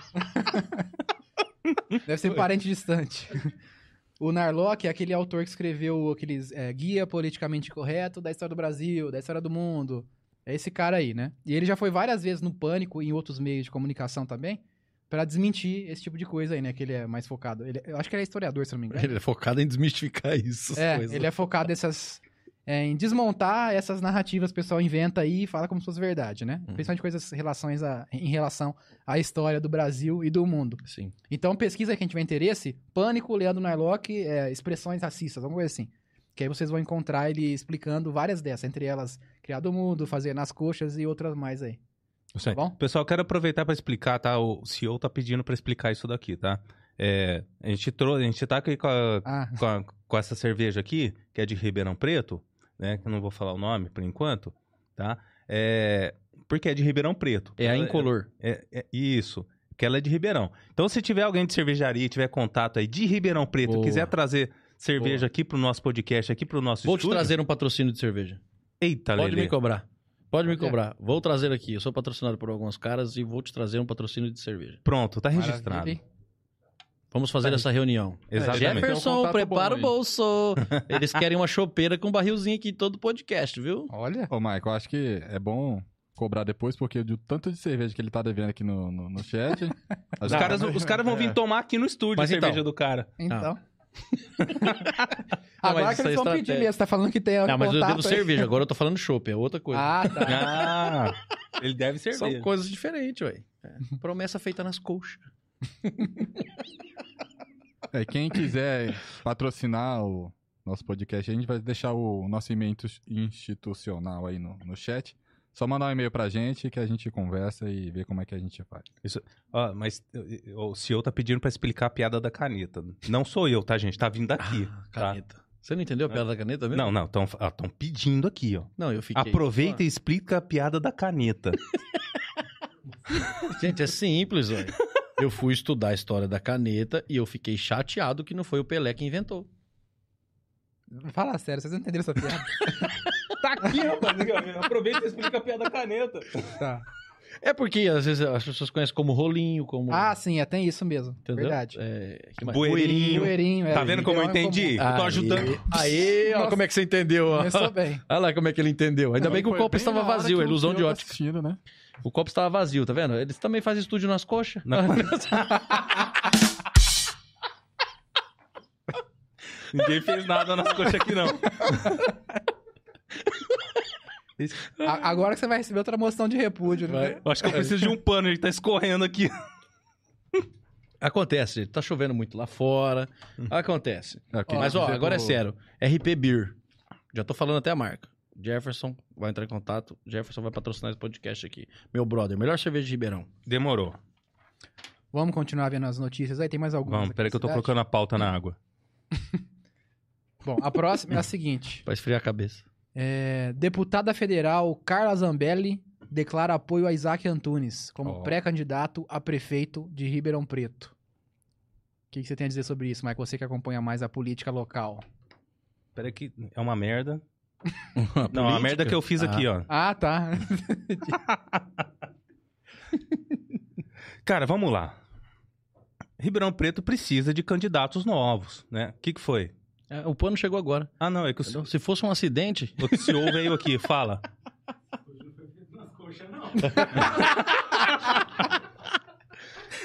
era só pro pano vir rápido. Bom, vamos lá.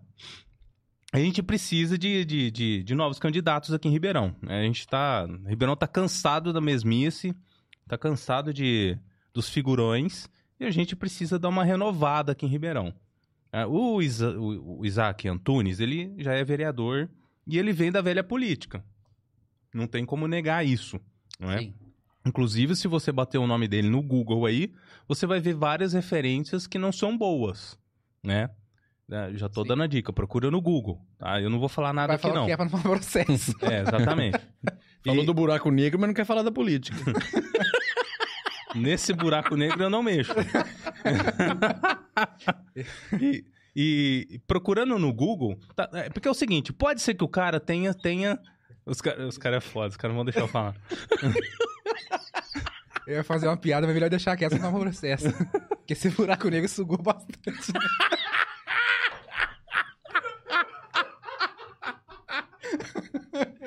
Ei, vai, fala aí do prefeito de Ribeirão Negro. Fala aí.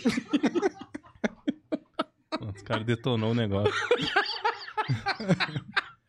Pior que foi o Glaucio. Ai, viu só como é que eu me dou bem com duas cervejas? Falei que era duas. Meu Deus do E o. Glaucio tá pesquisando aqui, ó, pra saber se tá falando mal dele mesmo, só pra te contestar. Vamos lá. É, Todo mundo faz coisa errada no passado, né? Tem algumas coisas que acontecem, alguns processinhos que você toma, que você não é culpado. Verdade. Não, tudo bem, tudo bem. E pode ser que a pessoa tenha, tenha realmente mudado, tenha havido aí uma conversão do, do, do Isaac, não é? E, e que em algum momento essas, essa, esses assuntos passados venham à tona, não fazendo referência ao nosso estúdio, tá?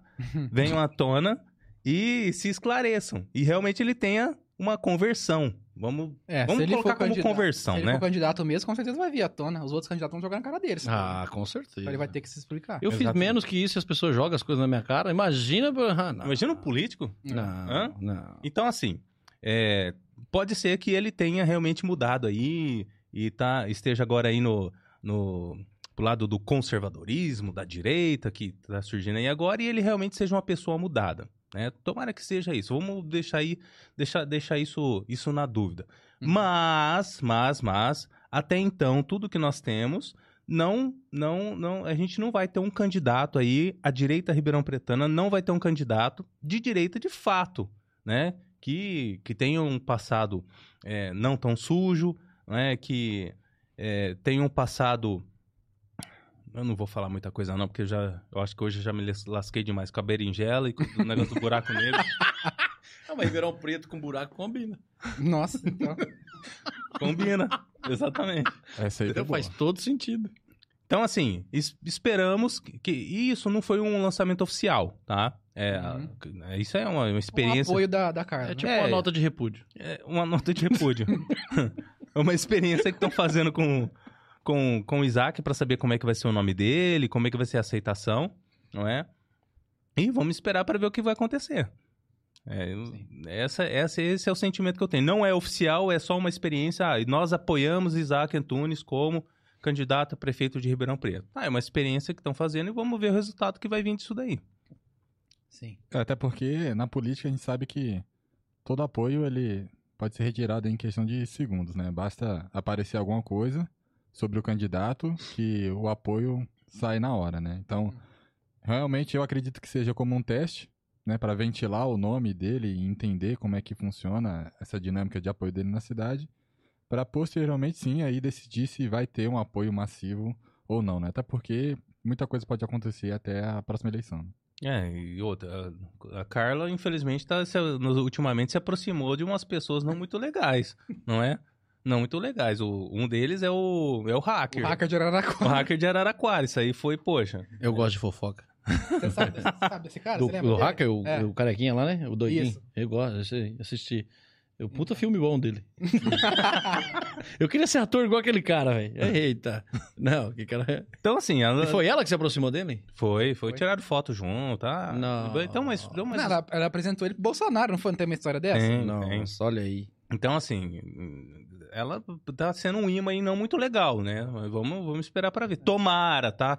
Tomara que, que, que você, tá? Eu sei que isso vai chegar até o Isaac, tá? Tomara, Isaac, que você seja o candidato aí da, da direita de Ribeirão Preto. Tomara que você tenha se convertido, seja um homem novo, tenha uma nova vida. É e que verdade. daqui pra frente vai fazer uma política para o bem comum, para todos da cidade. É isso, que eu Isso. espero de verdade. É. E não para todos. Queremos você aqui, Isaac. Para todos. Você esqueceu do supostamente. Então, Putz, de- depois a gente coloca supostamente na... Vamos fazer aqui o de frente com o Isaac. Olha só. Isso. Ai, ai. Bom, e pra encerrar, Ah, mas já nem falamos da história do Isaac. não, mas vai render, tem mais coisa pra render aqui, mas estamos caminhando pro final. É. Já acabou? Já? Ah, vocês vão Não, tem continuar mais duas aqui. aqui. Eu... Acabou a pauta? Não, tem Acabou. mais duas que eu tinha anotado, não sei se você Não. se lembra. Pô, mas foi só o João que mandou as coisas? Graças a Deus, hein? O João e o Cadu, né? E o Cadu. o Nossa, Cadu foi ainda bem, técnico. ainda Aham. bem. Graças a Deus. E aí, ô Michael, é, não sei se vocês se lembram, pessoal, quem tá acompanhando aí, a gente falou sobre a área azul recentemente, né? Ah, área Área azul. Que o- você Pera chegou aí. a ver isso daí? Não sei se você viu. Acho que aqui ou, ou no É tipo um buraco site. negro de dinheiro. É, Isso. mais ou menos isso. Tá, a área azul tá aqui, ó. Pera aí. Pera aí que eu vou ver a minha Não, pauta. Ele é tão bom que ele usou a pauta que ele não tinha lido ainda. pra secar a água. Não, isso é mentira, é a capa, eu posso provar. É a capa, tá? Tá aqui, ó. leu. Em vez dele usar a pauta que ele já leu. Mostrem aqui que a pauta tem, Muito ó. bem. Tá? Mostra aqui, vai, me ajuda Muito aí, bem. produção. Tá parecendo que imprimiu no mimeógrafo agora, a folha lá. Parece Acabou mesmo. de sair do mimeógrafo. E as crianças lá, cheirou tudo álcool e maçou tudo. Tá bom, vai. Então, a gente, a gente tinha comentado sobre aquela, sobre a nova área azul digital, né? Que tá dando um algumas- problemão, né? Demais. Algumas preocupações, entre elas, é, tá no prejuízo, né? Faz um tempinho aí, alguns, algumas centenas de milhares de reais no prejuízo, coisa que a antiga no papelzinho não dava. Além disso, a mesma empresa que recebe o dinheiro fala quanto que recebeu e depois repassa pra Transep. O que, que, que você me diz sobre isso? o pessoal não acha que a gente tá pegando no pé. O que, que você, você quer de fora? Não, Convidar... mas peraí. Não, tem um show que você- Contextualiza de novo. Tem um Não, show que você tá produzindo, Certo. tá? Aí você tem, tem, você pega o João. Fala, Uhum. ô João, vi- é, vai contabilizar lá pra mim a bilheteria. Aham. tá bom? E depois, depois você me paga lá o que, o que entrar. Aí o João fala assim, chega no final do show, o João fala assim, ô, ô Tom, foram 10 ingressos que foram ven- vendidos. e ele te paga os 10 ingressos e vai embora sem dar, prestar conta de nada, sem te mostrar nada, Deixa relatório nenhum. esperando. Exatamente. eu acho que é pior, porque pelo menos no show ele vai ver as pessoas lá, né? No azul É. não tem como saber. Exatamente, é pior ainda. É pior ainda, né? Não é possível, cara. Então, é isso que tá Preto é acontecendo. A empresa recebe o dinheiro, depois passa um relatório pra Transep aqui, ó. É tantos reais aqui que deu no mês. E depois vai e paga. E a Transep fala, confia. não, e ver- não, a empresa fala, Não, tá tranquilo, tá tranquilo. É desse jeito. Tá tranquilo. E aí, a gente fez um programa falando sobre isso, né? Uma matéria muito boa, Não, gente, investigativa do Rodrigo Leone. Que era um cara que era da Tati, então agora tem esse projeto dele aí, Grande Rodrigo, bicho. independente, que é o site SP016. E agora ele publicou uma outra matéria lá, falando que o Ministério Público abriu um inquérito para investigar esse contrato aí da área azul de Ribeirão. Tá? Então, pelo menos aí alguém tomou alguma providência, né, pra ver se realmente tem problema, se não tem, né? Porque supostamente É, tem só não vou falar que é um estranho. Só não vou falar que é um laranja porque é área azul. Senão, Tinha que mudar a cor, né? teria que mudar a cor, hein? Pois é.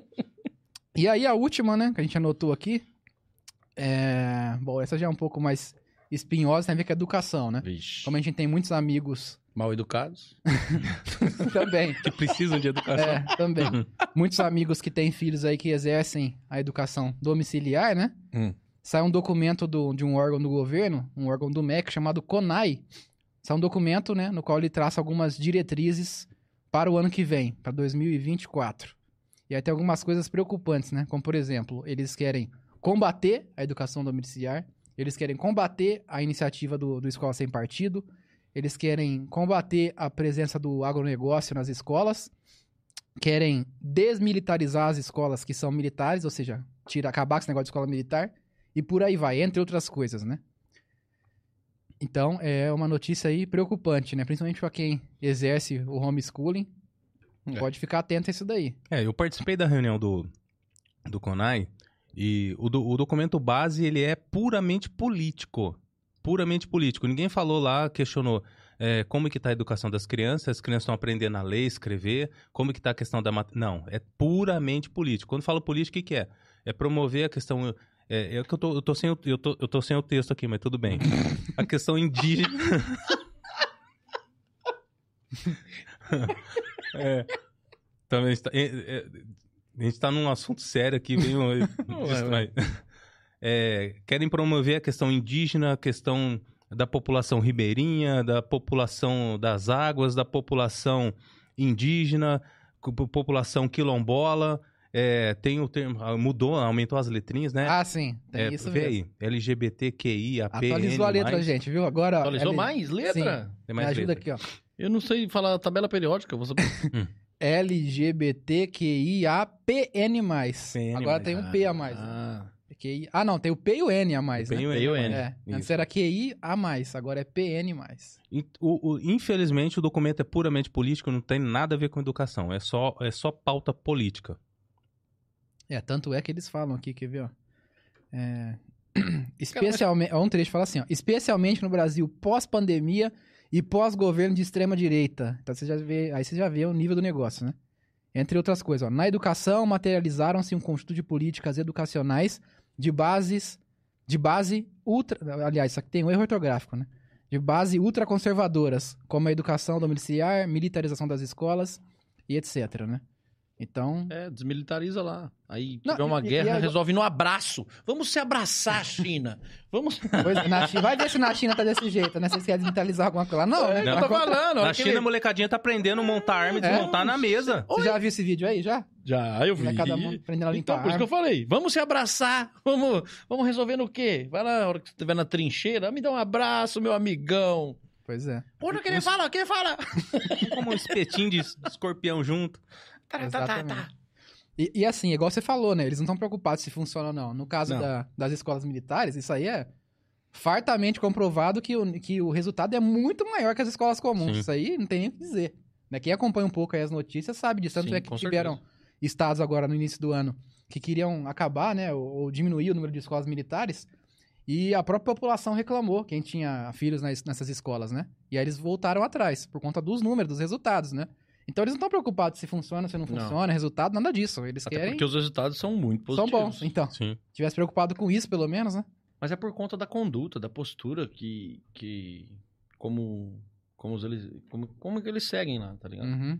É, pô, na- a gente estudou junto. Qual que é a conduta que tinha na nossa escola?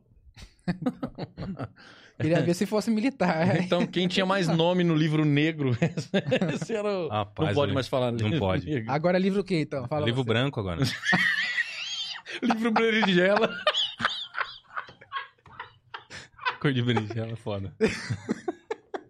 Ai, Cara. Livro colorido. Não. É tudo, parece que tá tudo virando o mundo dos ursinhos carinhosos, né? É só É. arco-íris colorido. Colorado. Não, é um mundo de retardado, né, bicho? Porque.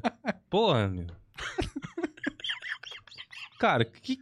Poxa vida. É simples. O que, que é a questão do, do, do- de, de algo ser negro? É, é a questão de, de algo que não pode ser feito sobre a luz. Tem que ser algo tem que ser feito é, é, escondido. Então, quando você quer fazer. Por exemplo, tinha o tonzinho da meia-noite. Por que, que o tonzinho fazia a meia-noite? Porque é escuro, que é a noite. né? Não, vai porque vai ficar na escuridão. É, é a hora que eu tava liberto. É que você tava liberto, tá vendo? Mas a questão. Tava liberto, é foda. Mas a questão é: você faz Não, algo agora eu vou ter errado que mudar, vai ter que escuridão. tomzinho do meio-dia? Do meio-dia. Vai. tem que mudar. Quando você for contar essa história agora é do meio-dia. E você que mandou a mensagem aí, ó, próxima vez, tãozinho do meio-dia. À noite não pode mais, senão você vai preso. Bom. Então a questão é essa: quando você faz algo errado, você faz escondido, você faz na escuridão, entendeu? Então é é por isso que se usa o livro negro, se usa o mercado negro. Por que mercado negro? Porque você faz é fora da lei, você tem que fazer escondido. Você vai fazer onde? Na escuridão. Por isso que é negro, é escuro. Não tem nada a ver porque ah, é porque antigamente os pretos é, é, é, os pretos era tinha era considerado algo ruim, algo negativo e para e para falar sobre o mercado negro, ou melhor, para falar sobre o mercado que é feito fora da lei, para já denegrir, outra palavra que não pode É, usar. Não pode mais. Os negros, coloca mercado negro. Cara, pelo amor de Deus, isso é coisa de retardado Eu pensar tava uma coisa falando, dessa. Coloca tanto em evidência que eu, eu fico vendo algumas coisas assim e os caras começaram até a falar que os escravos eram vendidos por Por- pelos próprios negros. Sim. Entende? Então, tipo assim, eles começam a colocar tão em evidência que aí eles começam a abrir, é, fazer um, abrangir essa briga, tá ligado? Porque agora você entra, por exemplo, em TikTok. A galera começa agora a bater. Entendeu? Então, tipo assim, ah, você falava isso, mas agora aqui, ó, agora eu tenho a informação. Então a pessoa tenta defender, você vai ver nos comentários, é um monte de gente mastigando. Antes não tinha isso, Sim. antes pelo menos as pessoas respeitavam. Sim. Entendeu? Então, tipo assim, quanto mais em evidência, mais informação, mais treta e assim vai. O acesso tá mais fácil. É, né? é, Exato. É, é basicamente. Então isso é coisa de retardado. E a gente, infelizmente, a gente não pode se dobrar é, a essas questões. Até mesmo dentro, do nosso trabalho. Ah, não pode usar isso, não pode falar aquilo, você não pode usar tal termo. É. Quando você for se posicionar, você não pode usar tal palavra, tal frase. Não, gente, pelo amor de Deus, eu não vou viver mais. Não, a sinceridade, sabe Tô é? ferrado. Sinceridade mesmo. É que 90% do brasileiro seria preso se gravasse a conversa deles com um amigo. Em particular. 90%, irmão. 90% é preso. 90%, cara, porque as pessoas elas só têm medo. Sim. Mas quando tá com pessoas que têm intimidade, elas falam um monte de coisa. Não seria no nível do Mamãe Falei, é né? assim, mas e, e- e- é, não. Não, Aí já supera, também é né? demais. É assim. demais. Não, Eu prefiro Lembrei uma- de novo do buraco negro. Porque tem O a ver- lambe buraco negro.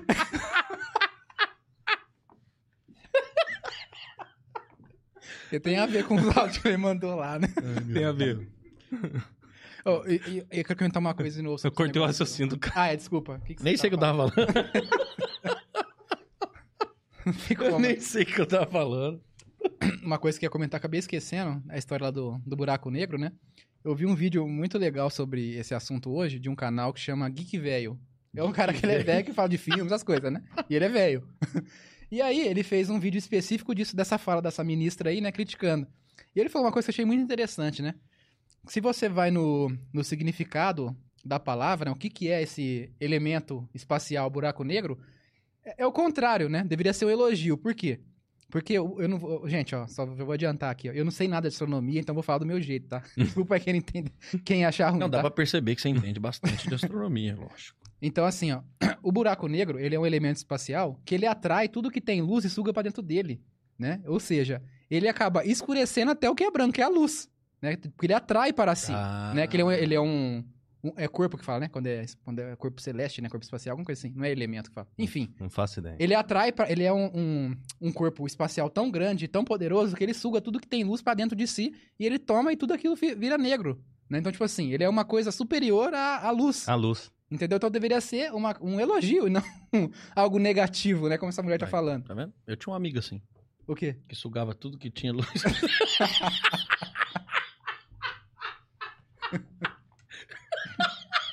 É só pra vocês não ir presos, por isso que eu não desconto. Ah, E ele tá fingindo que ele tá ali na pauta rasgada com água. Eu tô rindo, meu. Isso aqui já era. Ah, filho, isso aqui não é pior de falar do Isaac. Ah, com certeza não, viu? Tá de boa. Ô, Isaac, se você quiser vir, pode vir, viu? Queremos você aqui, Ó, e a gente não falou do, do camarada lá. Falamos do Isaac, que ela tá apoiando o- Isaac pra prefeito, né? Pré-candidato a prefeito. E o Calandrelli, E o né? Camilo Calandrelli, vereador. Isso, Camilo vereador. Calandré. É daqui da cidade também. Isso. E aí, Michael, algo mais a dizer? Comentários aí, André?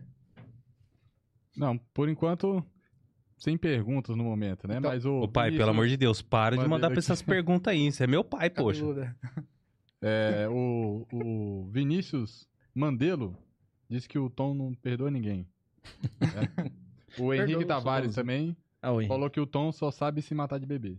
Ah, nunca Aquele me tá matei, de, tá de leve aqui. Ele tá mais calmo, agora vai ser ainda. pai. É, agora Ah, tá, mais tá mais tranquilo, velho. Mas eu quero ver quando chegar o patrocínio do Chopp aí. Vai. Eu vou vir no primeiro dia. Queria lembrar o pessoal que tá assistindo a live, tá? Pra seguir a gente aí nas redes sociais.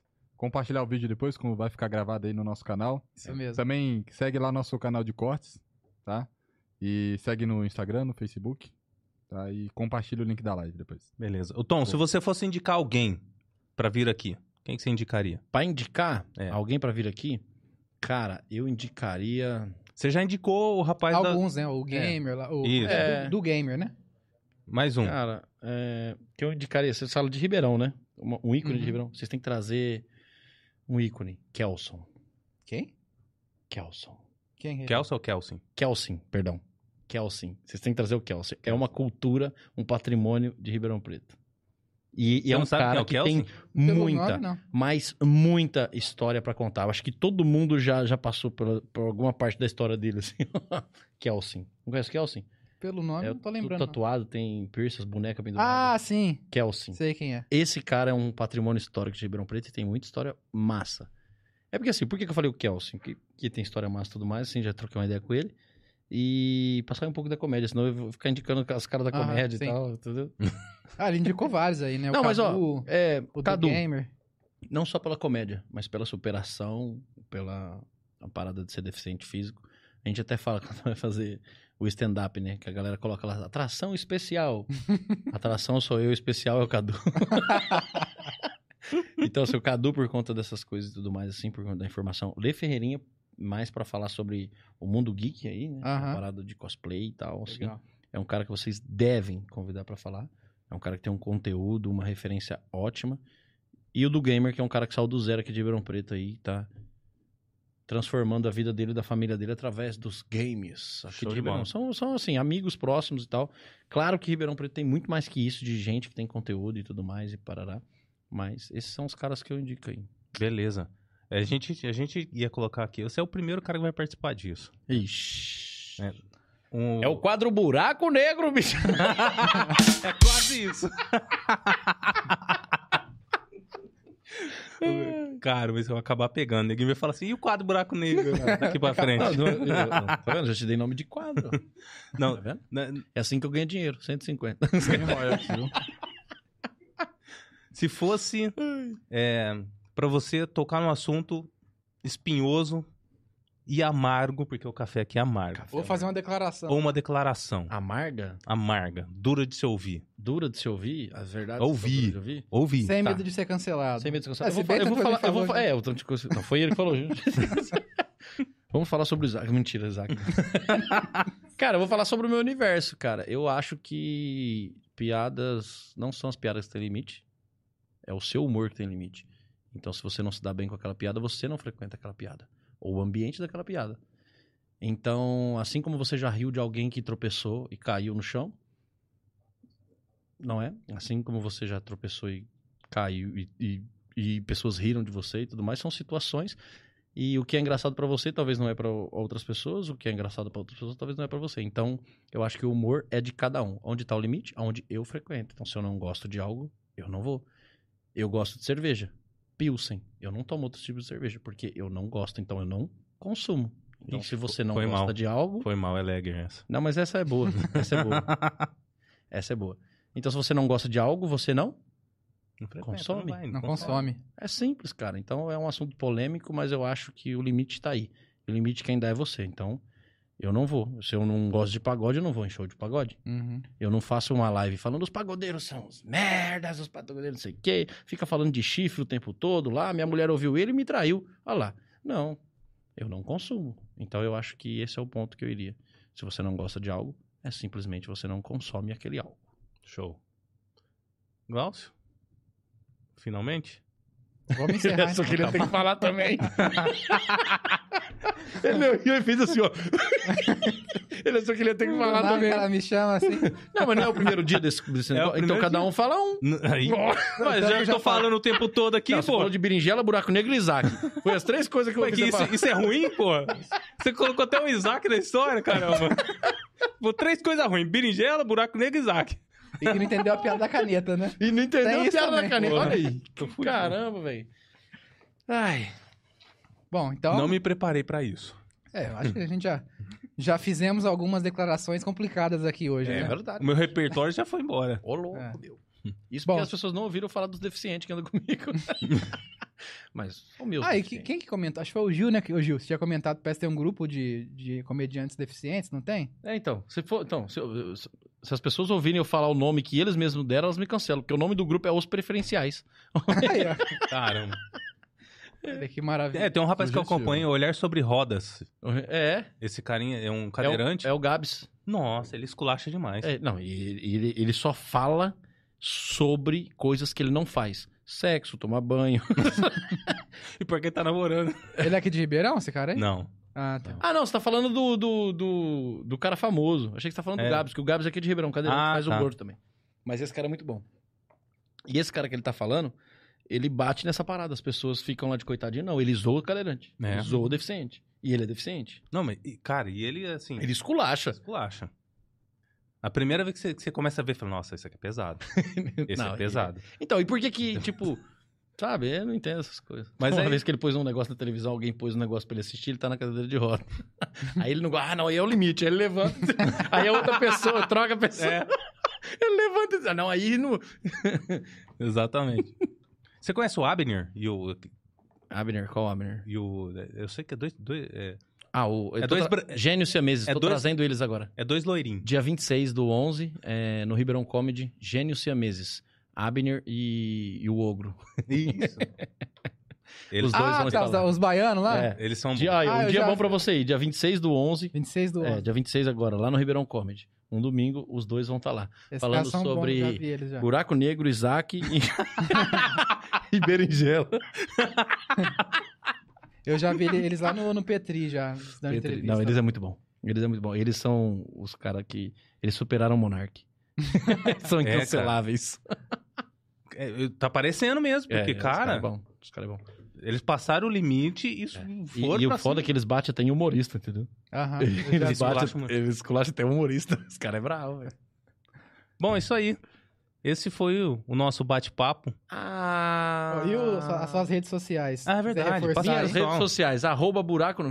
arroba o Tom Guimarães, me segue lá no Instagram e segue arroba Ribeirão Comedy pra você ficar por dentro da agenda de shows que acontecem em Ribeirão Preto, tá bom? Tamo junto, muito obrigado pela sua audiência e me patrocina, preciso de um celular novo. Boa. Então é isso aí. Finaliza aí porque eu tô sem a pauta. Ah, uma coisa A que a gente pauta do esqueceu, cara virou uma bola branca. Normalmente, no final, a gente deixa uma recomendação, uma dica cultural, né? Isso, não deixem Ah, copo de água na mesa, a dica cultural de hoje. É uma dica muito útil essa, né? A gente indica algum documentário, um livro. E como nós não separamos nenhuma hoje, você quer indicar algum, algum show de alguém, um seu no YouTube, sei lá, qualquer coisa assim. que Cultural? Não, eu acho Não, que não é muito comédia cultural. mesmo. Pode ser comédia. Cara, eu, eu aconselho vocês é, a estudarem o material no YouTube do Léo Lins sobre a comédia. E a comédia real, e não a comédia de ocasião. Que alguns podem fazer, outros não, entendeu? Então, tem diversos vídeos no canal dele que ele fala e ele debate sobre o que as pessoas falam, né? Da comédia, do que pode, do que não pode. Então, ele de fato fala com argumentos reais, ele troca uma ideia sobre isso, porque, pô, por que, que alguns podem fazer umas piadas, certas piadas, e outros não? Então, zero comédia de ocasião. Então, eu aconselho muito estudar sobre isso no canal do Léo Lins. Muito bom. Tá procurando aí, Glaucio? Pra mandar pro pessoal? Aham. Depois eu mando lá nos comentários, tô pesquisando aqui. Que eu já vi, igual você falou, já vi vários vídeos soltos dele falando isso, mas não sei se tem. É porque normalmente ele é playlist. cancelado, as pessoas falam as coisas, então ele vai e ele faz um vídeo específico falando sobre o que aquele assunto aconteceu e Uhum. tal, é, algumas polêmicas, e ele explica da onde saiu, o porquê da piada e tal e tudo mais.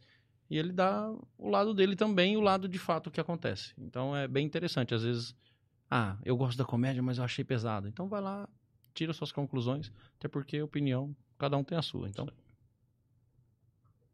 Muito bem. Obrigado, pessoal, pela participação, pelos comentários. Sigam as redes aí do, El, do Tom, do Tom Guimarães. Elton. Ah, você- da- os do caras são podcast. íntimos, é foda, não dá, É não dá pra fazer o programa. É Ah, foda. não, não é fácil não, gente. Quase, sei lá, 20 anos chamando de Elton de mais Tom. É, mas é isso aí, gente. Sigam nossas redes também. Comentem, compartilhem, compartilhem e nos ajudem aí a chegar mais longe com o podcast, chegar em mais pessoas aqui da cidade que não conhecem ainda. É isso aí. Se tiverem su- sugestões também de, de outras pessoas que são interessantes de trazer nesse podcast, indica aí pra gente também. Manda no WhatsApp ou faz comentários aí no, no, no YouTube que a gente vai atrás des- dessas pessoas. Ribeirão Preto precisa estar em evidência. Né? A- a- os artistas, os co- comediantes, músicos, eh, empreendedores em geral precisam ser valorizados na, na nossa cidade e a gente precisa se ajudar como o Tom falou aqui no início. Então, faça a indicação que a gente vai atrás dessas, atrás dessas pessoas para trazer aqui no nosso podcast Café Amargo para que essas pessoas venham à tona. E não é um trocadilho com o estúdio, tá? Isso aí. Até a próxima sexta-feira. Fiquem com Deus. Tchau.